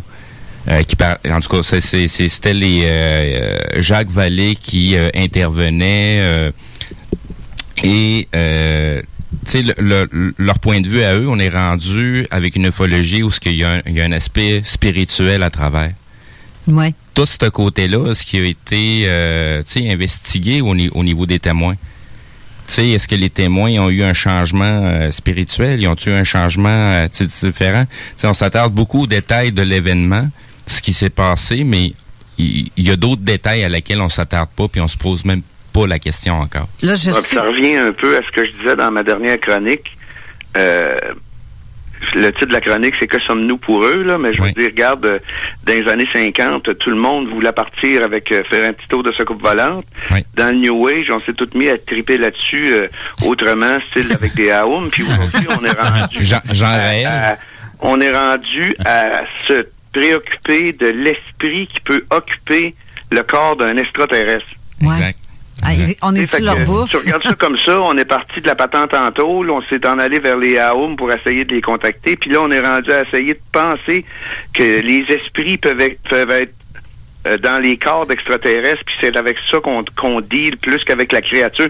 Fait que ce que tu viens de dire au niveau de qu'on s'occupe plus de ce qui se passait avant, c'est vraiment ça? Parce que si on veut chercher la réponse à un cas qui est arrivé il y a 25 ans, il faudrait qu'on soit capable de se mettre dans la tête qu'il faudra penser comme le monde pensait il y a 25 ans. Exactement, exactement. Oh, oui, tu as fait raison. C'est comme quand tu écoutes un film d'extraterrestre ou de, de science-fiction qui a été fait en 1953. Si tu le regardes avec les yeux de 2020, tu vas dire, Ah, si c'est plate, ça. Mais si tu le regardes avec les yeux d'une personne qui le verrait en 1951, tu vas trouver ça bon. là. Effectivement.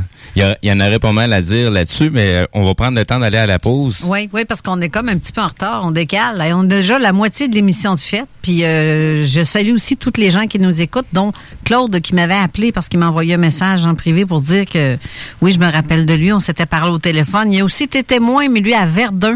Euh, je me souviens pas si c'était en après-midi, lui, dans son cas. Je crois que oui. Il faudrait que tu me confirmes, Claude. Je sais que tu m'écoutes en ce moment. Tu as juste à me texter, me le dire en, privé. C'était vers quelle heure et la forme que ça avait pour me rappeler un peu. Et euh, on va aller à la pause d'ici là. Et donc, restez là. On vous revient tout de suite après. 96 L'alternative radio. Keep on moving, keep, keep on moving. The Alternative Radio Station 96.9.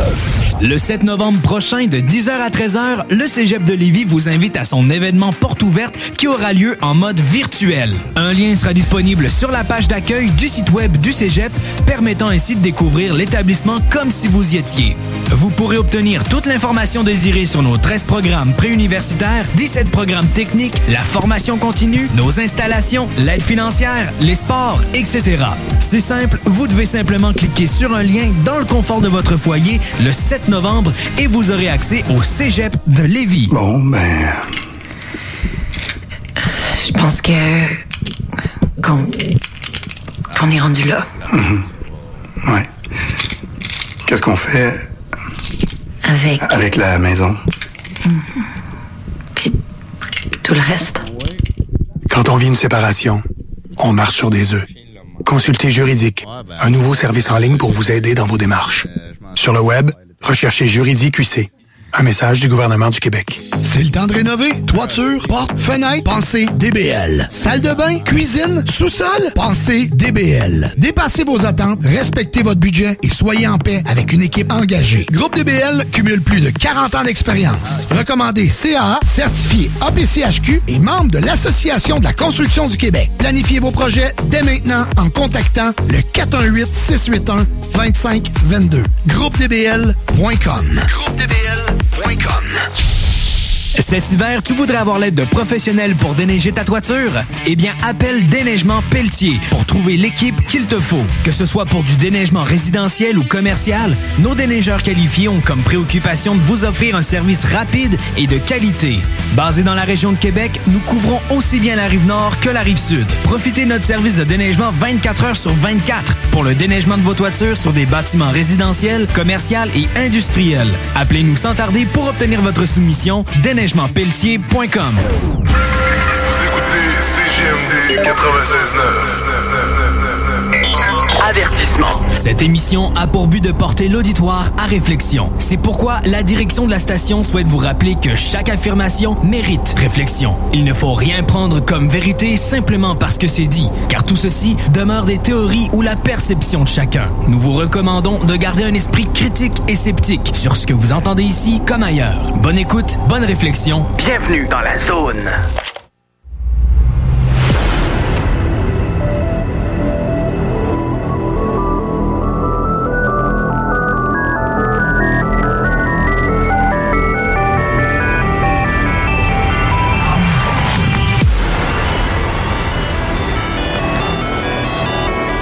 Retour en studio. Oui, je le sais, le micro est resté ouvert. Un des micros est Oh resté non, ça veut dire qu'ils nous ont entendus. Ben oui, fait que Conspirationner. Quand c'était dit des menteries, on l'a entendu.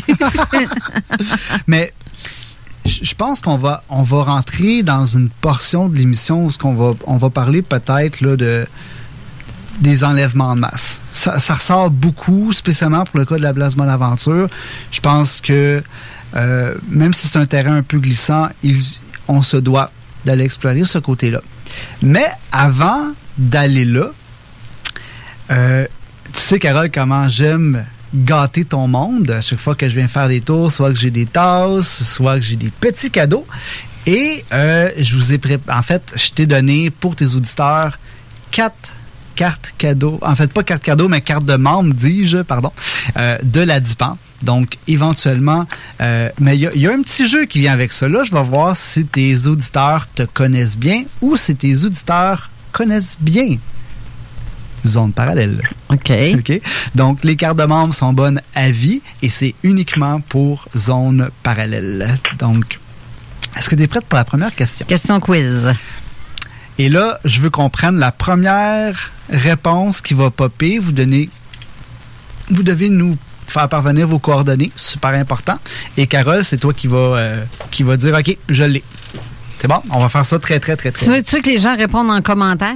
Oui, plaît. texto? Premier commentaire qui rentre. Ou en texto? La bonne réponse. Ou en texto. Au 581-500-1196 ou en commentaire sous le post de l'émission sur Facebook. Vas-y. Parfait. T'es prête? Oui.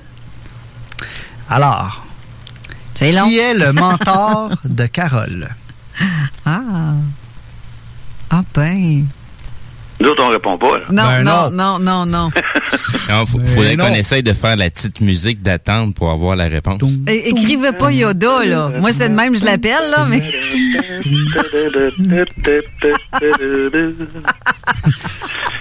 Ah, Est-ce l'autre qu'on a avec une sa réponse? musique- L'autre avec sa musique d'ascenseur. Ah, comment les auditeurs, c'est facile celle-là, je répète, qui est le mentor de Carole? Si vous suivez Carole, vous devez savoir cela.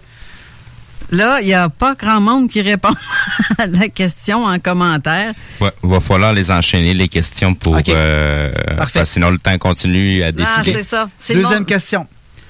Quel est le nom de famille de Steve à la co-animation? Et tabarouette, tu viens de les perdre bien là. Ça, c'est-tu est- pour avoir une. Il faut pas tout savoir les réponses là, là. Ben, ça, écoute, c'est des questions qui sont faciles. mais non, mais il faut qu'ils répondent à tout ça. Non, non, non, c'est c'est une question par carte. Ah bon, d'accord. Donc, je répète, quel est le nom de famille de Steve à la co-animation? Tu parles-tu de Steve? Ben. Surtout pas le gars qui est à côté de moi, tu sais. Non, euh, il parle de Brian. On passe à la troisième. Nommez-moi un groupe ufologique au Québec qui est actif. Ben, groupe ufologique actif. Ça, là, si vous répondez pas à ça. Ben là, il y en a plusieurs. Là. Ben oui. Ben oui, c'est Et tout groupe confondu. Ben oui, c'est ça. À part la DIPAN. Non, mais peu- peu- tout le monde peut écrire zone parallèle non. aussi. Mine de rien, on est un groupe pareil. Même si on a une émission de radio, on est aussi un groupe. La preuve, Steve, hier soir, il est allé faire une enquête donc. Oui, parce qu'on a eu, j'ai eu un call pour dire qu'il y avait eu une sphère encore, mais c'est Ok. Steve s'est rendu sur les, sur On s'en parle à- dans, dans pas tellement long. Je vais passer à l'autre question.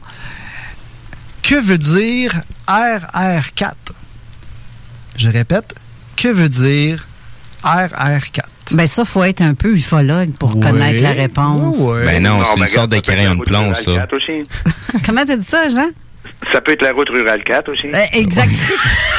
Donne-leur pas d'hésiter, Barrienne. Je t'aimais bien, toi, avant. Et celle-là est un petit peu plus difficile si vous suivez les cinq dernières saisons. Nommez une capsule d'un co-animateur. Je répète, nommez une ancienne capsule ou une capsule présente d'un co-animateur.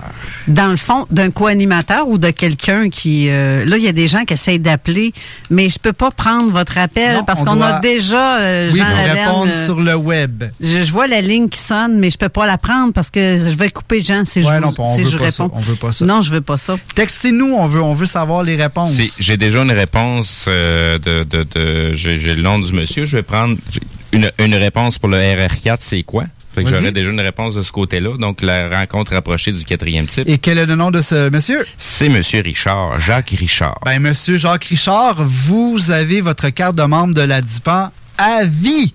Bravo. Bravo, félicitations. Ça serait une s'il resterait sur la route rurale 4. Bon, ça y est, moi, je m'en tourne chez nous. C'est correct.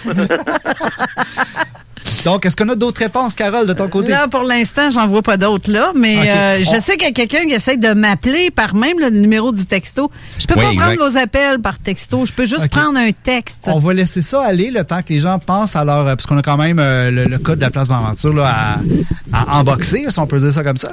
Mais euh, aux euh, essayez. Essayez, envoyez-nous des réponses. Vous ne savez pas, on a déjà un prix qui a été gagné. Il nous en reste trois. Et euh, lâchez pas. Donc, on veut vous entendre. Au pire, Jacques euh, Richard, je vais laisser l'enveloppe ici euh, à la station. Ceux qui sont capables de se déplacer ici, c'est tant mieux. On va avoir, vous venez Absolument. la chercher à la station. Et euh, on a reçu aussi d'autres témoignages. Attendez un peu, je, je reçois aussi, euh, j'ai pas arrêté de répondre. Non, c'est pas ça, ça n'a pas rapport. J'ai mon ami Michelis qui euh, il est aussi. euh, qui nous écoute en ce moment. Et tantôt, j'ai parlé d'un monsieur Claude à qui j'ai parlé au téléphone et effectivement, il confirme que l'OVNI qu'il a vu, c'était ovale. Et l'endroit de l'observation, c'est à partir de l'usine de l'épuration d'eau de l'aqueduc de Montréal. Il se souvient des lumières bleues et rouges très lumineux qu'il y avait sur l'engin. Donc, lui, à l'heure qu'il l'a vu, c'est entre 7 et 8 heures il n'y avait pas de nuages à l'endroit où ce qu'il observait. Donc, les nuages étaient seulement au-dessus de, je présume, dans le secteur de la place Bonaventure. Je Euh, pense. En fait, Carole, j'aimerais savoir, il était à l'us- à l'usine d'épuration des eaux. Est-ce qu'il était à celle euh, qui se trouve près de Pointe-aux-Trembles, dans l'est de la ville qui s'en va vers Repentigny? Donc, Claude, si tu peux répondre à la question encore là de ce que David vient de demander, je, je vais, je vais lui confirmer ta réponse parce qu'il m'écrit en privé et non sur euh, la page de Zone Parallèle. Euh, donc, si c'est près de Pointe-aux-Trembles, mais lui, il dit qu'il était, il est de Verdun. Oui, ça- c'est parce que dans l'ouest, il y a une autre usine, là, donc euh, c'est- juste pour savoir, là, pour essayer de situer là, à peu près où est-ce que lui, il aurait vu ça. là. il dit sur la Parce que rue, la euh, trajectoire, elle existe. Hein. il dit sur la rue du Puy, Verdun. Ah, OK, c'est ça, c'est c'est dans l'ouest, parfait. D'accord, merci. Parce que c'est ça, la trajectoire, il faut que ça concorde avec la trajectoire. J'ai euh, la réponse de Michelis euh, qui a gagné aussi, qui dit Jean Cazot. Merci, euh, Bon. Michelis. Euh, donc, euh, Tu, tu revérifies du côté Facebook, il y en avait plusieurs aussi qui avaient déjà mentionné. euh, Pour vrai? Ben oui. Ah, mon Dieu. Ça, ça rentre de tout bord, tout côté euh, présentement. là. il, nous, re- il nous reste trois prix hein, seulement, donc je laisse. Ben là, euh, deux maintenant. T'en avais quatre. Ah oui, c'est vrai. excuse. On a Jacques, on a. euh, bon, ben là, on est dans le. Il va Là, falloir j'ai- que. j'ai- J'ai Eric Tessier qui m'a qui m'a dit Moi, j'ai full répondu. Mais tu sais, il a travaillé fort pour répondre. Mais est-ce qu'on va lui donner, même si que, tu sais, il fait partie des enquêteurs avec nous? Qui, qui, qui, ça? Eric Tessier. Ben, ben oui. Ben oui, certain qu'on va lui donner. Ben, qu'un. Ben, Lui, faire peur un peu. Ben, qu'un. Eric, c'est un, fi- un fidèle. euh, Je, je vais Euh, faire ma job de et, co-animateur. euh, Je vais te déléguer tout ça, euh, Jean-François. D'accord. le, le numéro du texto, comme Michelis, Michelis se demande, c'est le 500-581.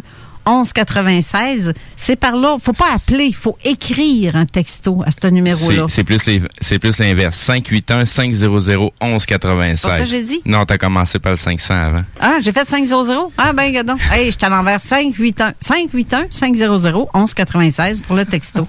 On le répète encore une fois. Donc, merci aux gens qui, euh, qui participent. Et voilà.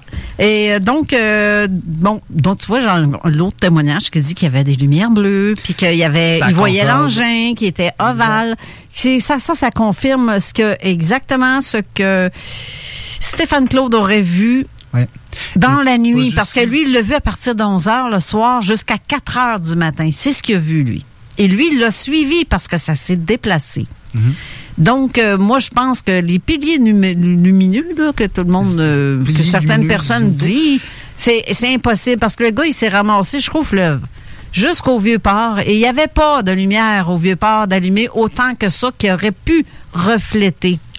Et il a De vu toute façon, l'en- s'il y a pas- de toute façon, s'il n'y a pas de nuages, ça reflète sur rien. Là. Ben, il y avait plus de nu- ben, il y avait encore quelques nuages, mais il y avait beaucoup d'éclaircies. Euh, quand il y a des éclaircies, normalement, on ne voit pas. C'est pas la même chose. faut que le plafond n'est pas le même. Le- L'effet de, de pilier, ça tombe à l'eau à ce c'est ça, moment-là. là. C'est, Ben euh, c'est- moi, moi, personnellement, excusez-moi du terme, là, mais je vais qualifier ça là, de, de, de ridicule, en fait, là, de, de, de pouvoir affirmer là, avec certitude que ça peut être des piliers de lumière. C'est complètement impossible. Ouais. Je Là, on vais, a- euh, excuse-moi, Oui. Carole, je vais pas t'interrompre. Je vais, euh, j'ai envoyé à Steve, en fait, deux, euh, deux phénomènes de piliers zénithaux.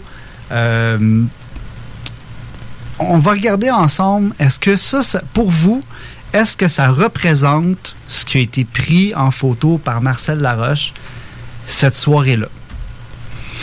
C'est proche, mais c'est là, si on comprend tous les éléments, le déplacement, euh, le, le phénomène euh, matériel, si on peut dire ça comme ça, euh, les expériences des gens, moi je pense pas que ça ressemble vraiment à ça.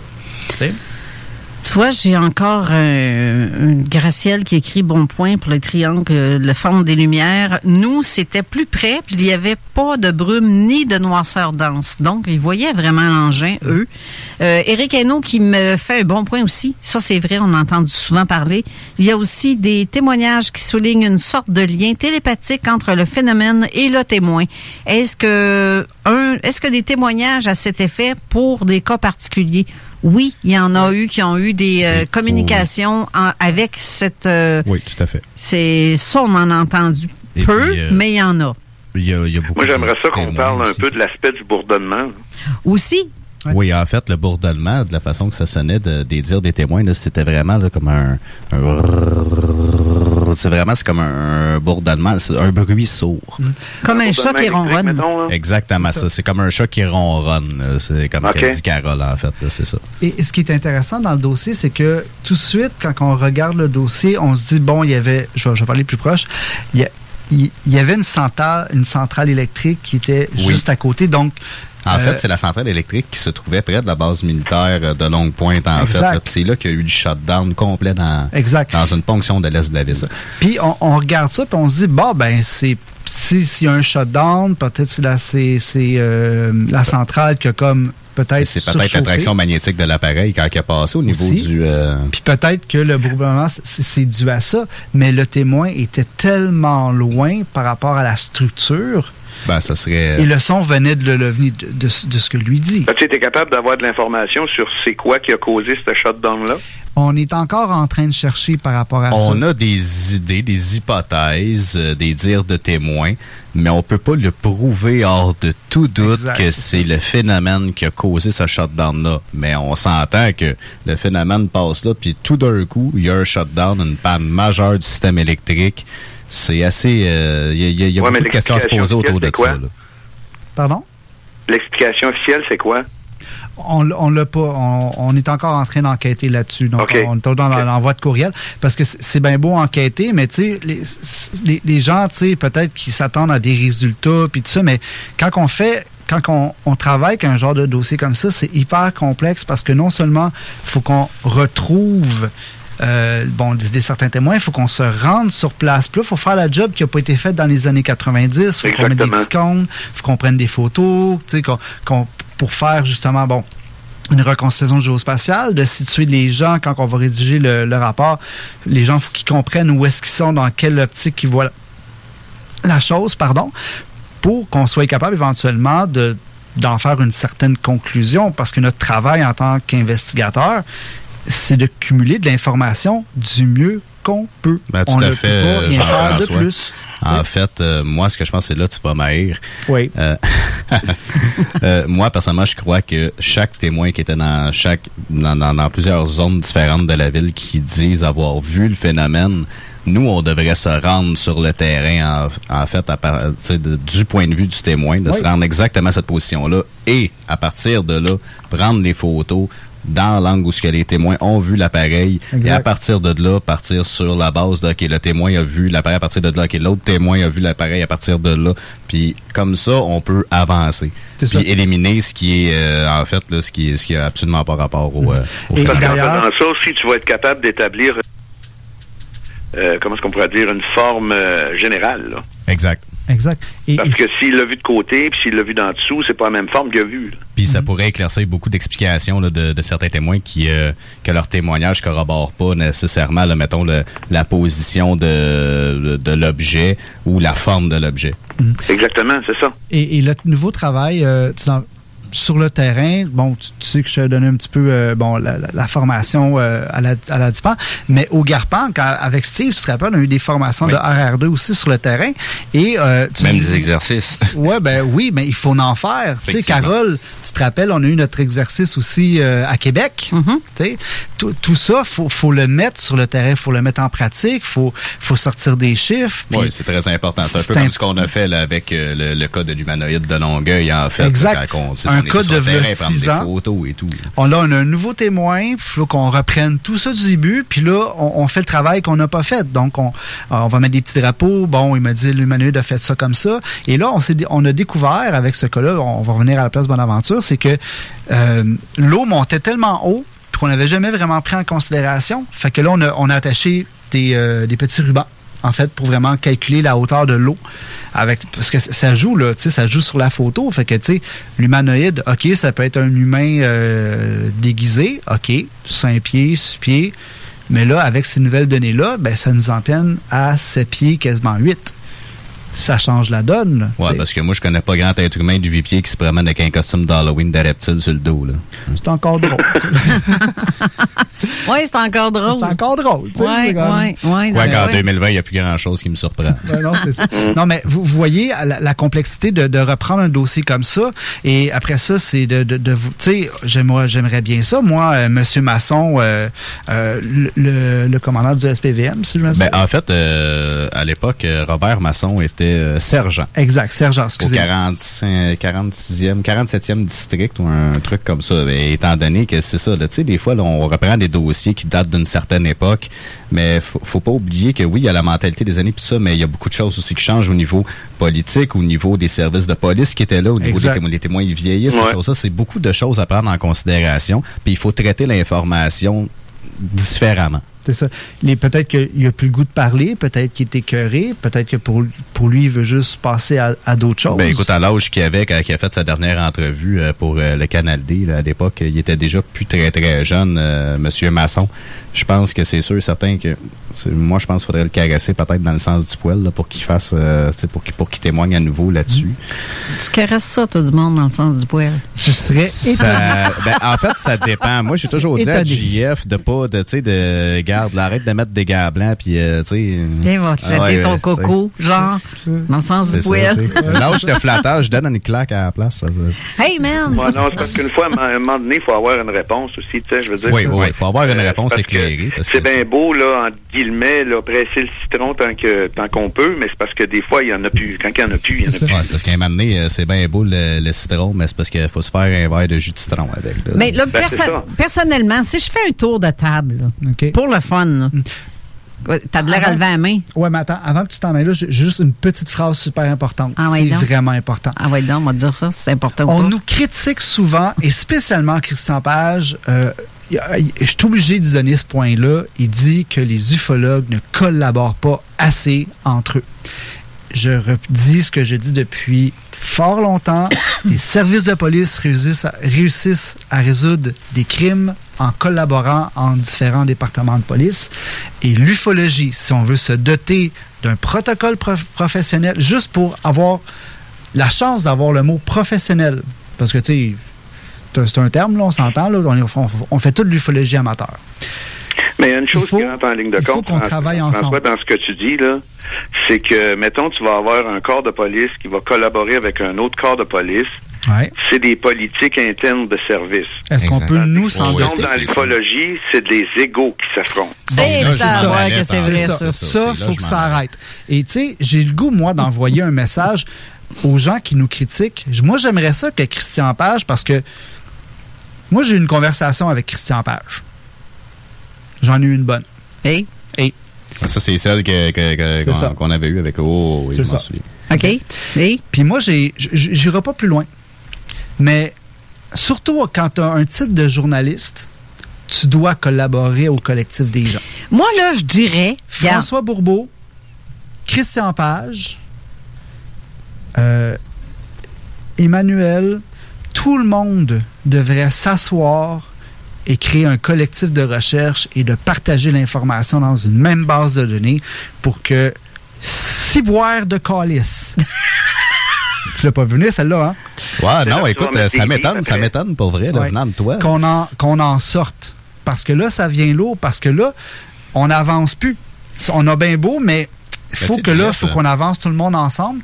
Puis il faut que les égaux arrêtent. Puis l'ufologie des années 90, c'est fini ce temps-là. Ben, c'est ça, tu sais. Puis, garde, moi, ça, je pense qu'on va se le dire une bonne fois pour toutes, là. Comme qu'il disait JF, on s'assoit toutes à la même table ensemble. Puis, pour, pour une fois, pour une fois dans l'histoire de l'ufologie au Québec, on va-tu finir par la crever, cet abcès-là, là? Ouais. Votre égo qui passe plus dans le cadrage de porte, là, ça a plus sa place en 2020. Faut Mm. qu'on travaille ensemble. Parce que de tout faire nos petites affaires dans notre coin, là, hein, Ben, ça, ça marche plus, là. Chacun Ça, qui a. ça, là, ça fait 30 ans que je l'entends. Oui, mais il faut que ça change. Ben, c'est faut ça. qu'on Je se sais, mais dote. Ça change pas. Ça, mais c'est parce qu'il faudrait tout mettre dans le même chapeau, OK? Moi, j'ai eu tel, tel et tel témoignage. Tiens, arrangez-vous avec ça. Toi, t'en as eu le Une temps, base de mets ça là-dedans. Et ça serait que, tout, exactement, pour ce cas-là, et que tout le monde regarde tous les commentaires de tout le monde. Mais pourquoi pas se faire des meetings entre enquêteurs? Moi, j'ai- ça me dérange pas de me mercer avec la Q. Ça me dérange pas. On mercer avec devrait laisser les frontières des, des agences ufologiques tomber. C'est de tout simplement travailler tous ensemble sur les dossiers. Puis comme qu'on disait justement, là, de dire, bon, ben, gars, mettons, toi, tu fais ça, toi, tu fais ça, toi, tu fais ça, toi, tu fais ça. Puis après ça, on s'assied à la table, puis on essaye de régler ça ensemble. Bon, on va faire une petite, euh, une petite parenthèse parce que, tu sais, de, de, l'ufologie, euh, ça fait quelques années que j'en fais, puis j'entends tout le monde, les commentaires, euh, les égaux de monsieur et madame tout le monde. À la base, là, vous faites ça pourquoi? Vous le faites pour l'humanité? Vous le faites pour vous autres personnels? Vous le faites euh, pour quelle raison? Ben, en fait, moi- Attends, attends, un petit peu, attends un petit peu. Tu sais, ch- chaque groupe, chaque enquêteur a ses propres objectifs de pourquoi il est en train de le faire. Oui, oui, Moi, j'ai embarqué en ufologie. Euh, oui, ça m'intéresserait de, de, de, de divulguer de l'information, puis de faire comprendre aux gens c'est quoi ce phénomène-là. Mais plus j'avance à l'intérieur, plus je me rends compte que c'est pas tout le monde qui est prêt à entendre ces informations-là. Puis c'est pas tout le monde qui est capable de faire le tour de la question Steve, en, ne mettant toi, aucun détail. Présentement, on est encore, en- on s'enfarge encore aux détails qui devaient être- devraient être inclus dans l'ufologie, puis lesquels qui ne le devraient pas. On a encore des méchants bouts à faire pour être capable qu'on parle exactement le même langage, puis qu'on puisse mettre notre ego de côté, parce que à la base, on ne s'est même pas décidé c'est quoi l'objectif de s'intéresser au domaine. Oui, puis parce que tu peux rajouter là-dedans, euh, Steve, que il y a bien des gens dans l'ufologie qui vont s'occuper d'un certain d'un certain aspect puis veulent rien savoir des autres parce qu'ils ne croient pas. Ouais, mais le- leur travail est, est- est- est valable. C'est pas parce que, Non, mettons... je sais, c'est pas ça que je dis. Mais mettons que moi, personnellement, je décide de m'occuper des formes extraterrestres, là, Mhm. euh, ben, des, des races d'extraterrestres, là, ben, euh, les enlèvements, moi, je ne pas ça.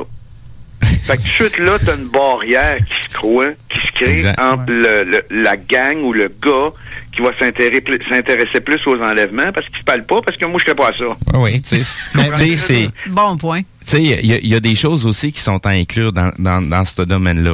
Tu sais, moi, je me suis intéressé à l'ufologie. Je me suis intéressé aussi au cas d'ufologie où ce que on parlait soi-disant d'enlèvement extraterrestre. Puis finalement, c'était pas un enlèvement extraterrestre, c'était une agression. Puis c'est l'histoire qu'on a inventée à la personne qu'on avait droguée. Puis on a fait ça tellement de fois à cette personne-là qu'elle croit dur comme fer que c'est les IT qui sont venus le chercher. Puis qui ont fait Oui, des ça, c'est une opérations. co- C'est une construction du cerveau. euh, non, non, non, c'est pas, non, non, c'est pas une construction du cerveau. C'est les gens qui ont, qui ont, qui ont, qui ont fait Des l'agression. souvenirs implantés. Exactement, c'est des souvenirs implantés parce que la personne elle a été droguée au LSD et compagnie là. Ok, ça s'est fait sur plusieurs années. Puis sais, la personne, ce qu'elle a comme souvenir, c'est des souvenirs ufologiques. Mais le cas, il est pas ufologique, pas en tout. Elle s'est fait Ça, je suis agresser. d'accord avec là. toi, effectivement, faut faire Fait que, attention à sais, ça, oui. quand on commence à, s- à- à- à s'occuper ça, de, de s'occuper de ces enquêtes-là, faudrait aussi s'occuper de ces cas-là, Mhm. aller voir, parce que il y a des gens qui sont assez psychopathes pour s'en servir de ça. Tu sais, à une certaine époque, aux États-Unis, ils se servaient de ce de ce nom-là, là, des extraterrestres, pour parler de pédophilie. Hein? Ben, tu sais, les MK Ultra, hein, c'est comme Eh, Exactement. Ah, ouais, fait que, tu sais, c'est ça. faut vraiment tout inclure l'historique de l'ufologie. Pas juste les, les, les, tu sais, les, les, les signalements, les témoignages, mais vraiment prendre tout l'historique en entier de l'ufologie. Qu'est-ce qu'on en a fait? Je, je pense que Puis ça- c'est pas juste ça non plus. Il faut élargir un peu, faut tomber d'incroyance. Puis c'est ça qui est plate. Parce que quand tu tombes d'incroyance, c'est dur ça à faire comprendre à quelqu'un que c'est une croyance. Puis c'est parce qu'en tombant d'incroyance, là, tu comptes d'un, tu tombes d'un fait, tu tombes dans des apparitions, Exact. tu tombes dans plein d'affaires. Exact. Fait qu'à un moment donné, si tu veux faire un gros melting pot d'ufologie, faut que tu rentres tous ces critères-là là-dedans. Puis là, ben, il n'y a pas personne qui s'accorde sur rien là-dedans. Non, exact, exactement, tu sais. Mais, tu sais, je l'ai répété à plusieurs fois. C'est quoi le seul point de référence qui, qui revient dans tous ces phénomènes-là? C'est toujours l'être humain qui observe quelque chose. Exactement. Là, messieurs, il va falloir qu'on retourne une dernière fois à la pause parce qu'il reste une seule partie de l'émission parce qu'on achève déjà. Mais c'est, c'est- ça passe vite, là. Mais je vais vous laisser sur une question que Chantal pose. C'est- ma question est, qu'est-ce que ça faisait là? Donc, Elle, elle a la force. ben, c'est ça. Qu'est-ce que ça faisait? Puis C'est écrit de même, en plus. C'est une question de base. c'est- Y a-tu un Dunkin' Donut dans ce coin-là? Ça, c'est une question que nous-mêmes, je pense qu'on on se pose encore aujourd'hui. C'est- Ben justement, on va la, on, on pensez-y parce qu'après autour, je vais faire un tour de table. Je veux savoir, selon vous, la question est est-ce que tu y crois? Est-ce qu'il y avait vraiment quelque chose? Puis ça vient d'où? Puis qu'est-ce que ça faisait là? Je crois que les réponses vont être. euh, Ah, ben, garde- ça risque d'être assez corsé. ça. Ouais, ben re- restez Ouais. là, restez là. On, va- on revient tout de suite après, puis on en jase pour terminer l'émission. Ça sera pas long. Pas pour les douces, ça, mon homme. Encourager les entreprises lévisiennes en achetant localement, c'est soutenir tes voisins, ton employeur, tes amis, bref, une communauté dont tu fais partie. Pour découvrir les commerces et services qui t'entourent, la ville de Lévis t'invite à visiter le site meilleuralevis.com où tu y retrouveras entre autres une carte interactive localisant plus de 2000 commerces ainsi qu'un répertoire des entreprises locales classées par catégorie. Fais-toi plaisir localement parce que c'est meilleur ici, meilleur à Lévis.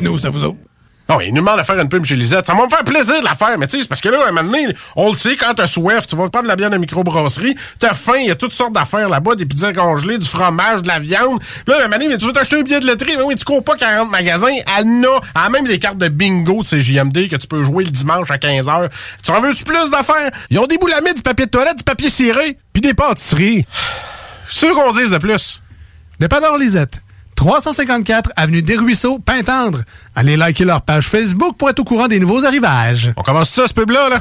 Prenons quelques secondes ensemble pour parler de la perle des galeries Chagnon. Pat Smoke Meat, c'est la viande de bœuf fumée la plus savoureuse que vous trouverez en ville. Ils sont spécialisés dans le smoke meat et leur savoir-faire en la matière est légendaire. Laissez-les le préparer en sandwich pour vous ou passez chercher votre viande parfaite pour en préparer à la maison, au comptoir, take-out ou en livraison via DoorDash. Vive Pat Smoke Meat! Cet hiver, tu voudrais avoir l'aide de professionnels pour déneiger ta toiture?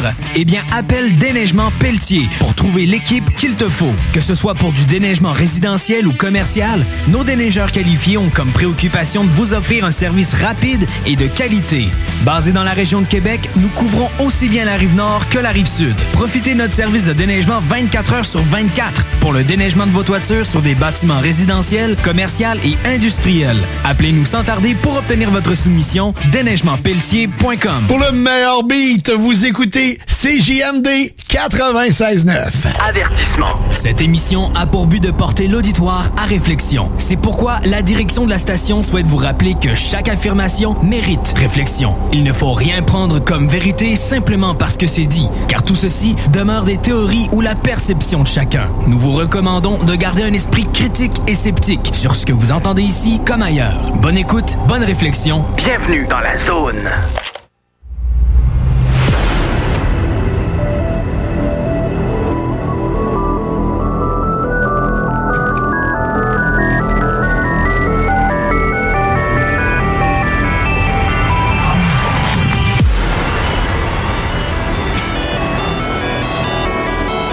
Et que je l'aime donc, la musique. Moi, elle me fait capoter encore. Ça fait deux ans que j'utilise ça comme intro, puis je l'aime encore. Elle me fait triper. Ça vient me chercher. oui. Ah, C'est ben, bonne ta toune. Ben oui, bonne. Ah, ben Ah, oui. ouais. Le fait de dire une fois, pourquoi tu changes pas de musique, c'est tout le temps. Non, Ben, fais jamais ça. Ben, C'est ta tu me permets une suggestion show. pour la prochaine? Fais jouer celle d'aux frontières du réel. Ah non, ça fait euh, trop droit acquis. Non, non, je- celle-là, elle est spéciale. J'avoue qu'elle est spéciale. Mais euh, on avait aussi un autre tirage à faire. Il restait une carte et ça, on a fait le tirage durant la pause et c'est Chantal euh, qui a prononcé le nom de Steve Zuniga qui t'a même tagué en plus pour la question. euh, Je me suis fait avoir. qui- Oui, Ben tu oui. t'es fait avoir. Ben oui, ben, il y a eu tellement de réponses euh, que je. on est obligé de tirer au hasard. Et c'est donc, Chantal, tu, tu gagnes euh, une carte euh, à vie, membre à vie de la DUPAN. Euh, Steve, aussi, j'ai vu que tu avais mis des photos de piliers lumineux. Oui, exact. Euh, j'ai, j'ai, j'ai- je, je vais même essayer de retrouver. Il y a un site euh, internet en anglais qui regroupe la majorité des, des, des phénomènes lumineux. Euh, c'est des, des, des phénomènes célestes qui sont totalement normaux. Et euh, il y a d'autres photos de justement des piliers de lumière. Mais tu sais, il faut comprendre que tous ces effets-là, ça prend des conditions météo pour que ça puisse se produire. Et euh, comme disait euh, Jean Lavenne tout à l'heure, tu sais, il faut, faut, qu'il faut qu'il y ait des décharges aussi au niveau du soleil en simultané pour que ça puisse se produire. Mais si, les gens, bon, euh, voient les images que, que, que tu as envoyées, que, que, que tu as mis, tu sais, quand on regarde les couleurs de l'observation, Ah, mais le beau, par vert exemple. et le jaune. C'est beau, par exemple. Tu sais, mais, mais Ben c'est oui, ça. ben oui. Fait que, tu sais, c'est ressemblant. Mais, tu sais, pour un témoin ou pour quelqu'un qui a vécu ça, le 30 ans, c'est peut-être pour lui une explication logique. Je dis bien peut-être. Tu sais. Ouais, mais moi, une question que je me pose, là, c'est que pourquoi qu'à chaque fois qu'il arrive quelque chose d'exceptionnel, comme ça, mettons, l'observation de la place Bonaventure, on peut dire vraiment que c'est exceptionnel. Pourquoi faut que ce soit toujours un phénomène naturel extrêmement rare? Parce que justement, les gens n'iront pas oser le dire haut et fort que, hey, il y a quelque chose de vraiment, mais vraiment, vraiment bizarre et exceptionnel qui vient de se passer dans les rues de Montréal Ah non, et on ne peut pas ça, l'expliquer. si tu regardes, si tu regardes tout le temps où est-ce que ça s'en va, c'est toujours un phénomène naturel exceptionnellement rare qui finit par être l'explication officielle. là. Tu sais, tu sais, genre, il y a quelque chose qui revient beaucoup dans ce. dans- quand je regarde l'approche scientifique des gens ou des acteurs de ce dossier-là, c'est des gens qui avaient des diplômes, c'est des, des tu sais, Monsieur Chastenay, des, des gens qui sont au, euh, au, au planétarium, euh, et ça nous a juste donné de l'information complètement niaiseuse. Un, parce qu'il y en a un qui un prend pas le temps de lire le rapport de police, l'autre dit n'importe quoi juste parce qu'il s'est chaud de clair la marche. non, non, mais à un moment donné, là, je veux dire, regarde. Moi, mais après ça, on se demande pourquoi que la science, on perd personne en confiance. particulier, là, respirer, c'est pas un signe d'intelligence. Tu m'enlèves les bouts de la bouche. tu sais, je veux dire, fait que je, je, je, je parle pas de personne en particulier, mais je veux dire, il y a beaucoup de personnes parce qu'ils ont un titre après leur nom qui vont dire des affaires à un moment donné, puis c'est pas rien que dans ce dossier-là, il y en a dans plein d'affaires. Ah, c'est même, pas- même pas rapport à l'ufologie, c'est rapport à tout. C'est ça. Non, mais il y, a une confiance. Tu sais, on a confiance à la science, mais à un moment donné, quand c'est rendu que le, tu sais, aussi niaiseux que ce soit, c'est le gars, il prend même pas le temps de lire le, le rapport de police, puis il s'en va shooter ça de même. Oui, mais- Euh, c'est parce qu'à un moment donné, on, tu sais, puis le problème, c'est que ça vient mélanger tout le monde. Après ça, tu des gens que eux essaient de comprendre, puis là, ils ne font plus confiance à la science. Je parle pour ce dossier-là. Puis après ça, tu d'autres personnes qui, nous traitent euh, de, zélés, puis que on veut absolument croire à la théorie extraterrestre. Puis là, on est tous mêlés là-dedans, puis on essaie de, suivre chaque petit point pour essayer de décortiquer. Puis c'est tellement un, un dossier qui est complexe qu'on avance compte-goutte par compte-goutte, par goutte par Ouais, goutte. Puis c'est, ça devient mélangeant. euh, Cette perception-là, là, Justement, là, ça change un peu, par exemple, en 30 ans. Là. Ouais, ben. Oui, mais tranquillement, pas vite, tu sais.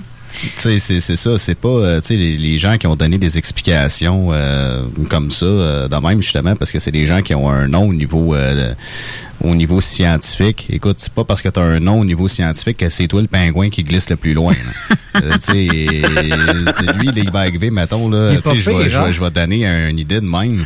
Euh, tu sais, mettons, ah, ben, tu sais, moi, je suis le directeur du planétarium de Montréal. Ah, ben, selon vous, monsieur, qu'est-ce qui s'est passé le 7 novembre 90? Ah, ben, ça, euh, c'est un pilier de lumière. hein? Tu sais, c'est des- mais des scientifiques qui disent ça. Il y a beaucoup de scientifiques. Regarde, on s'entend que la science.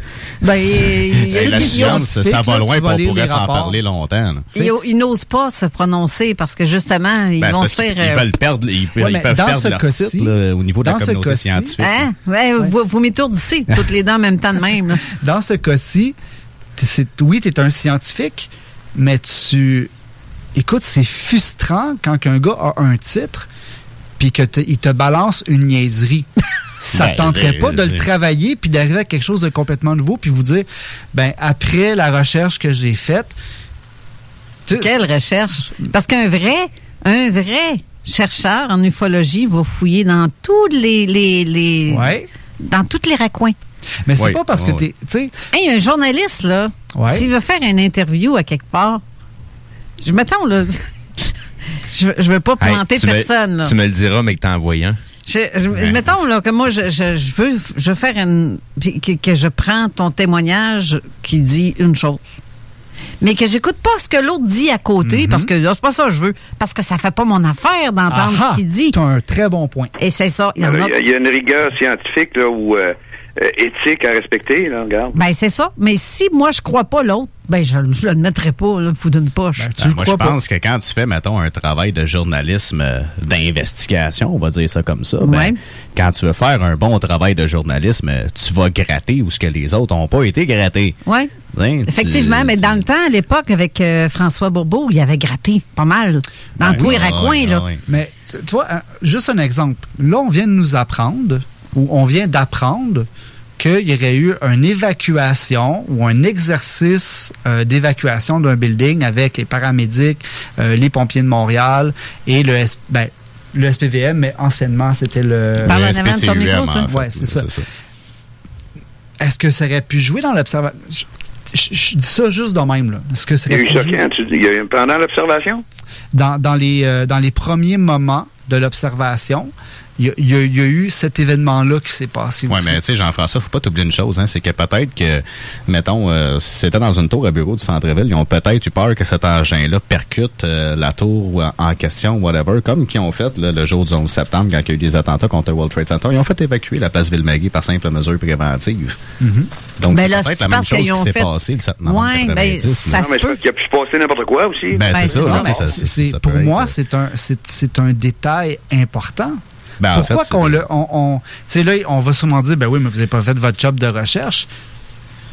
Ben oui. Mais qu'est-ce qu'il dit que c'est pas pour euh, justement tester un système. euh, Ça se peut, parce qu'on se Oui, fait tester aussi. souvent, puis c'est correct, mais on va le savoir si c'est une joke. On va le savoir si c'est un, si c'est un test. Tu sais, à un moment donné. Mais c'est ça, c'est que c'est- un dossier comme ça, c'est- c'est c'est tellement compliqué, c'est tellement complexe. Faut, faut refaire le travail. Moi, là, je pense que ce, ce cas-là doit être soumis à des nouvelles technologies au niveau de la photo, revoir le rapport Gannett Hines, retourner sur le terrain. Ben, même si on s'en retournerait, même si on retournerait sur le terrain. Qu'est-ce Tant- que tu vas apprendre de plus? Tant qu'à moi, ça Oh, ne nous apprendra pas grand-chose. Mais Non, c'est ça. Moi, ce que je pense, c'est que ça prendrait euh, plusieurs enquêteurs venant de- d'agences peut-être différentes, avec des points de vue différents, qui se penchent vraiment sur le rapport Gannett Hines et qui vont vraiment se pencher sur tous les faits de, de, de cette soirée-là, puis analyser ça tout ensemble avec des points de vue différents, puis d'en faire un rapport après ça général de ce qui s'est passé. Puis là, à ce moment-là, on va peut-être être capable de donner une explication qui a plus de bon sens. là. Euh, Je, je- là, je vais me, je vais, je vais plonger, OK? Vas-y, plonge. Parce que tantôt, j'ai demandé de vous, que vous me dites ce que vous en pensez. Moi, honnêtement, je crois qu'il y avait un phénomène et ce n'était pas des, pil- des piliers lumineux ou peu importe, des estifis d'aurore boréale de marde qui avaient pas pantoute parce qu'il y avait des nuages. je, je, je- je vais dire honnêtement, avec les témoignages qu'on reçoit et qu'ils voient comme ceux de Gracielle ou ceux de Claude ou euh, Pierre, Jean et Jacques et Stéphane qui ont tous dit avoir vu quelque chose, je crois qu'il y avait quelque chose. Je suis très ouverte d'esprit. Je crois à ces phénomènes-là parce que j'en ai vu moi-même et je crois qu'il y avait quelque chose. Ça me dérange pas que le monde me, me pense comme... euh, qu'ils me disent que je suis folle, ben donc je m'en fous, je le sais déjà. Anyway, fait que ça change rien. partie de l'enfant. Ben, c'est ça. Je vais juste lui confirmer que oui, moi, je crois au phénomène ovni. Je crois qu'il y avait quelque chose au-dessus de Montréal en 90, il y a 30 ans. Donc, puis je suis pas gêné de le dire. Toi, Steve, Je m'en mêle pas. Non, non, non, tu me feras pas. toi, tu veux pas te tremper, hein? Steve, ben, c'est parce on. que je les vois autrement, puis moi, je pars sur une autre tangente, carrément. Je pensais que tu allais dire je trouve, passe à une autre planète. Non, non, non, non, non. Ben, c'est, c'est- comme j'ai dit, tu sais, j'ai, ça fait longtemps que le, le sujet m'intéresse et comme je disais tout à l'heure, moi, mes objectifs sont tout autres. Donc, tu sais, c'est, c'est, vu, vu que mon, mon, mon, ma théorie va pas, en tout dans le même sens, je préfère la garder pour moi pour l'instant jusqu'à temps que je puisse avoir un peu plus d'informations. Moi, je te dis pas, je te demande pas, penses-tu que c'est des extraterrestres qui est en haut? Non, c'est pas ça la question, hein? Non, non, non. Est-ce qu'il y avait un engin, oui ou non? Moi, je te dis que oui. Oui, oui, oui, oui, mais un, un peu comme la question à ta sœur tout à l'heure. Qu'est-ce que ça faisait là? Ça- ouais, ça, ça pas. Euh, moi, moi j'ai une autre question dans le même genre. Pourquoi cette bâtisse-là? ben, parce que c'est pas rien que cette bâtisse-là, c'était partout. Ou- Non, non, mais pourquoi que l'arrêt a été marqué à cet endroit-là? Pourquoi c'est à cet endroit-là que le signalement a été fait? Parce que oui, il y a eu des signalements bien avant, mais pourquoi que ce foutu événement-là s'est arrêté au-dessus de cet hôtel-là? Il était peut-être pas tout à fait euh, au-dessus direct, direct. Ça, Steve, je te dirais que c'est vraiment la question qu'on se pose euh, tous Tu encore. sais, euh, pa- là, euh, parce que tu sais, quand, quand on, quand on s'occupe d'un cas, faut prendre aussi tout l'ensemble. Fais pas ta mamoune, là. Non, je fais pas ma mo- Dis-moi, y avait-tu un engin, oui ou non? Oui, il y a sûrement un engin. Bon, c'est ça que je veux Sûr savoir. et certain, il y avait un engin. Bon. Qu'est-ce qu'il faisait là? Ça, on le sait pas. C'est, c'est, euh, est-ce que c'est-tu extraterrestre, c'est-tu ufologique? Ouais, Peut-être pas pantoute, là. C'est ça, exactement. Tu sais, mon opinion, c'est que, tu sais, déjà, côté euh, militaire, euh, sont, quoi, 50, 60 ans en avance sur nous autres, puis ils prennent pas la peine de nous expliquer c'est quoi qu'ils font, puis Ben où est-ce qu'ils en sont rendus côté C'est technologie. clair. Hey, depuis que j'ai- j'ai appelé à l'armée pour le cas de 6 octobre en face, dans le chez nous, là, Christy, je peux te dire que ça se promène, l'armée, là? Ben oui. Les hélicoptères noirs et Ben, les hélicoptères de l'armée sont tout le temps dans le secteur depuis que j'ai... c'est comme hier, là. Euh, Je, je salue tous d'ailleurs parce que je suis sûr qu'ils nous écoutent. hier, hier, on m'a confirmé qu'il y avait trois hélicoptères qui s'en allaient dans le secteur, Oui. vers le lac Beauport. Exact. Ah oui! Oui! Mais donc, où est-ce que tu t'en allais hier en plus? Ouais, c'est ça. Puis ah, j'ai j'ai su ça ce matin. Puis Ah, la ben. personne a, a vu ça hier soir parce que j'ai- j'y avais indiqué dans quel secteur il fallait regarder. OK. Euh, puis euh, c'est ça. Elle a vu passer les trois hélicoptères qui se suivaient, pas très collés en formation, mais Après que tu été? Dans le même moment. Ah ben, regarde donc. Dans le même moment que j'étais dans le secteur. OK, parce qu'on a eu un call hier, puis j'ai euh, Steve a pris son auto, puis il a fait comment on va aller voir? Mais il s'est ramassé presque dans ce secteur-là de Lac-Beauport, ouais? Oui. C'est la même chose que, qui se- qui s'est produit justement dans le coin de Cérémon, Cap-Santé, que Port-Neuf. Là. Euh, mais question, euh, j'ai, il reste cinq minutes à l'émission. Toi, Jean-François, crois-tu, oui ou non, qu'il y avait un engin? Je vais diviser ma réponse en deux. Non, c'est oui ou non? Tu poses la question à l'investigateur ou à l'homme? À l'homme. Ah, je t'ai Oui, il y avait un phénomène. Bon, merci. Toi, David? Euh, ben, moi, j'irais dans le même sens que pas mal euh, tout le monde. là. Oui, euh, je suis formel là-dessus. Il y avait quelque chose, il y avait un objet. Euh, Qu'est-ce qu'il faisait là? Pourquoi il était là? Ça, c'est des choses que, au, au fur et à mesure que les informations vont rentrer au cours de la, de la, de- de la réouverture de cette investigation-là, là, vont être capables de nous prouver là, sur le long terme, je crois. Mais je suis convainqueur de tout doute qu'il y avait un, un engin. Là. Ben, mais avec tous les témoignages qu'il y a eu, on peut pas croire, on peut pas dire qu'on peut pas croire ce qu'ils disent. Regarde, moi, je crois ce qu'ils disent parce que ils se connaissent pas puis ils nous racontent la même chose. Ils ont la même vision de, de chaque. Exactement. C'est pas tous des fous, là. Moi, je crois pas à ça, l'espèce d'hallucination Ben, collective. Moi, je crois qu'il y en a des fous. Je, je vous arrête tout de suite. Je vous arrête tout de suite. On est tous fous. La Ouais. seule chose qui fait la différence, c'est que le niveau de folie est pas pareil d'une personne Ben, à en l'autre. Mais on euh, est tous fous. En fait, Steve, écoute, moi, mon prof au cégep euh, m'a toujours dit, quand que j'étais en SPU, euh, soins préhospitaliers d'urgence pour les incultes. pour les ignorants. Ouais, les ignorants, on va dire ça comme ça. On va quand même pas On- insulter on tout peut pas- à on peut pas tout savoir. Non, c'est ça. Mon prof me disait toujours, écoute, David, la Terre, là, c'est un gros hôpital psychiatrique, puis il n'y en a pas un qui vient du même étage. Paix pas plate. en passant. Non, justement, ça a pris quelqu'un qui venait pas du même étage que le reste de la gang pour dire ça. là. Exactement. Non, mais elle a, une- elle a une forme de tortue. Mais vais- avant que je te parle, euh, Jean-François, je vais avoir l'opinion de Jean Lavergne. Oui, vas-y. Est-ce que Jean, toi, tu veux-tu te tremper? Tu te tremperais-tu à dire si tu, si tu crois qu'il y avait quelque chose ou non? Juste le petit Ben, moi, personnellement, je me fie au rapport qu'on a été capable de mettre la main dessus. Il y a eu un phénomène physique qui s'est produit là.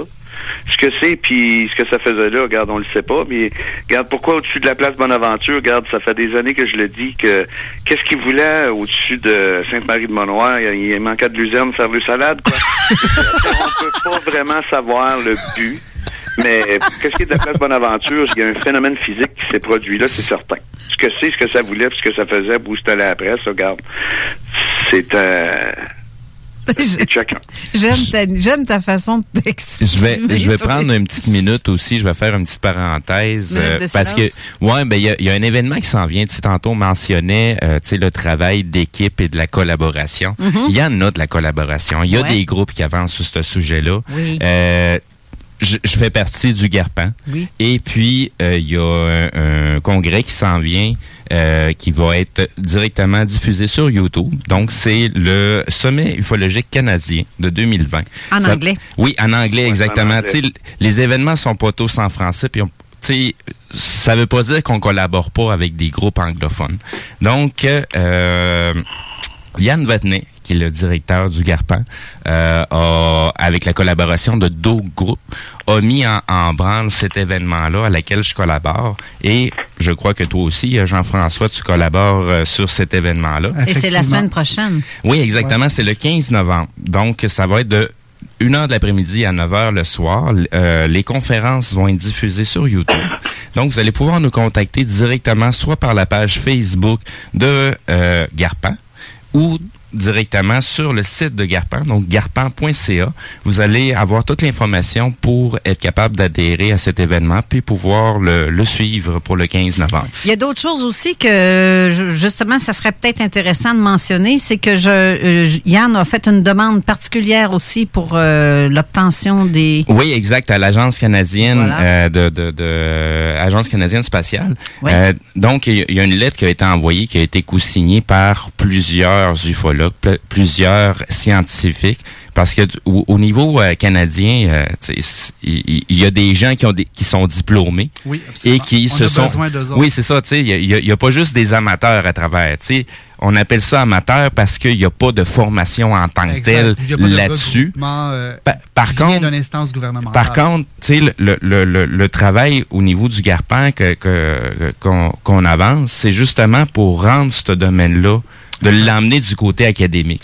Absolument, Parce que, tu sais- on, on, on va, va falloir qu'on, rassemble tous nos outils. Présentement, tu sais, on est une méchante, une méchante gang à travailler dans le domaine. On travaille pas tous avec les mêmes outils, avec les mêmes vocabulaires.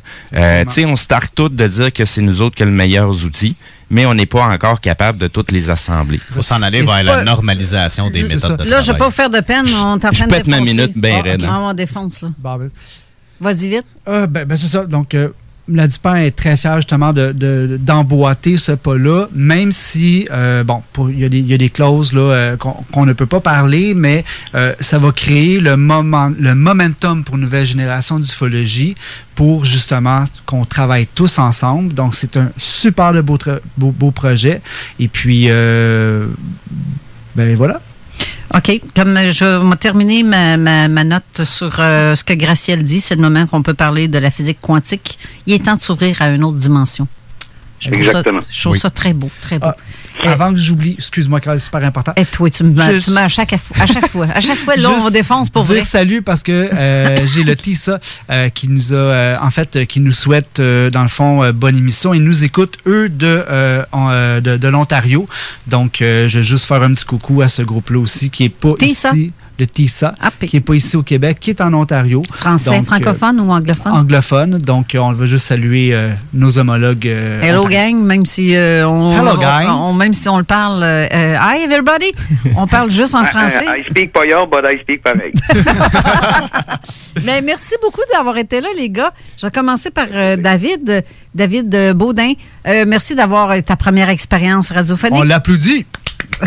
Ben, merci à toi, Carole, euh, pour euh, l'invitation. Ça Ben, ça, ça, ça me fait plaisir. Merci aussi, Jean-François, d'avoir Ben, été ça là. fait plaisir, ça Merci fait pour tes petits billets qu'on va justement partager. Euh, je vais te donner celui que tu sont dans la région de Montréal. Tu repartiras avec. Ouais. Comme tu as Ouais. Eric qui a gagné. ouais, c'est ça. Euh, OK, mais euh, merci aussi, euh, Steve, d'avoir été là aussi pour euh, la co-animation. Merci aux auditeurs aussi. Et pour terminer en beauté, merci Jean Lavergne. La semaine prochaine, on recommence les podcasts de, de ben, tes podcasts, tes chroniques. Tes chroniques. Tes chroniques de l'OVNI Show recommencent la semaine prochaine.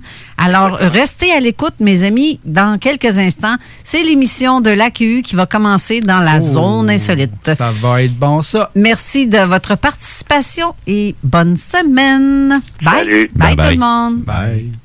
CJMD 96.9. Le 7 novembre prochain, de 10h à 13h, le Cégep de Lévis vous invite à son événement porte ouverte qui aura lieu en mode virtuel. Un lien sera disponible sur la page d'accueil du site web du Cégep, permettant ainsi de découvrir l'établissement comme si vous y étiez.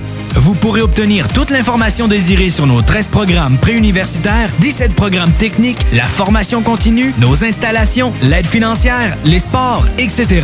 C'est simple, vous devez simplement cliquer sur un lien dans le confort de votre foyer le 7 novembre et vous aurez accès au Cégep de Lévis. C'est le temps de rénover. Toiture, porte, fenêtre, pensez DBL. Salle de bain, cuisine, sous-sol, pensez DBL. Dépassez vos attentes, respectez votre budget et soyez en paix avec une équipe engagée. Groupe DBL cumule plus de 40 ans d'expérience. Recommandé CAA, certifié APCHQ et membre de l'Association de la construction du Québec. Planifiez vos projets dès maintenant en contactant le 418-681-25 Hey, it's Paige DeSorbo from Giggly Squad. High quality fashion without the price tag. Say hello to Quince. I'm snagging high-end essentials like cozy cashmere sweaters, sleek leather jackets, fine jewelry, and so much more. With Quince being 50 to 80% less than similar brands. And they partner with factories that prioritize safe, ethical, and responsible manufacturing. I love that. Luxury quality within reach. Go to quince.com slash style to get free shipping and 365 day returns on your next order. Quince.com slash style. When you make decisions for your company, you look for the no-brainers. If you have a lot of mailing to do, stamps.com is the ultimate no-brainer. Use the stamps.com mobile app to mail everything you need to keep your business running with up to 89% off USPS and UPS. Make the same no-brainer decision as over 1 million other businesses with stamps.com. Use code PROGRAM for a special offer. That's stamps.com, code PROGRAM.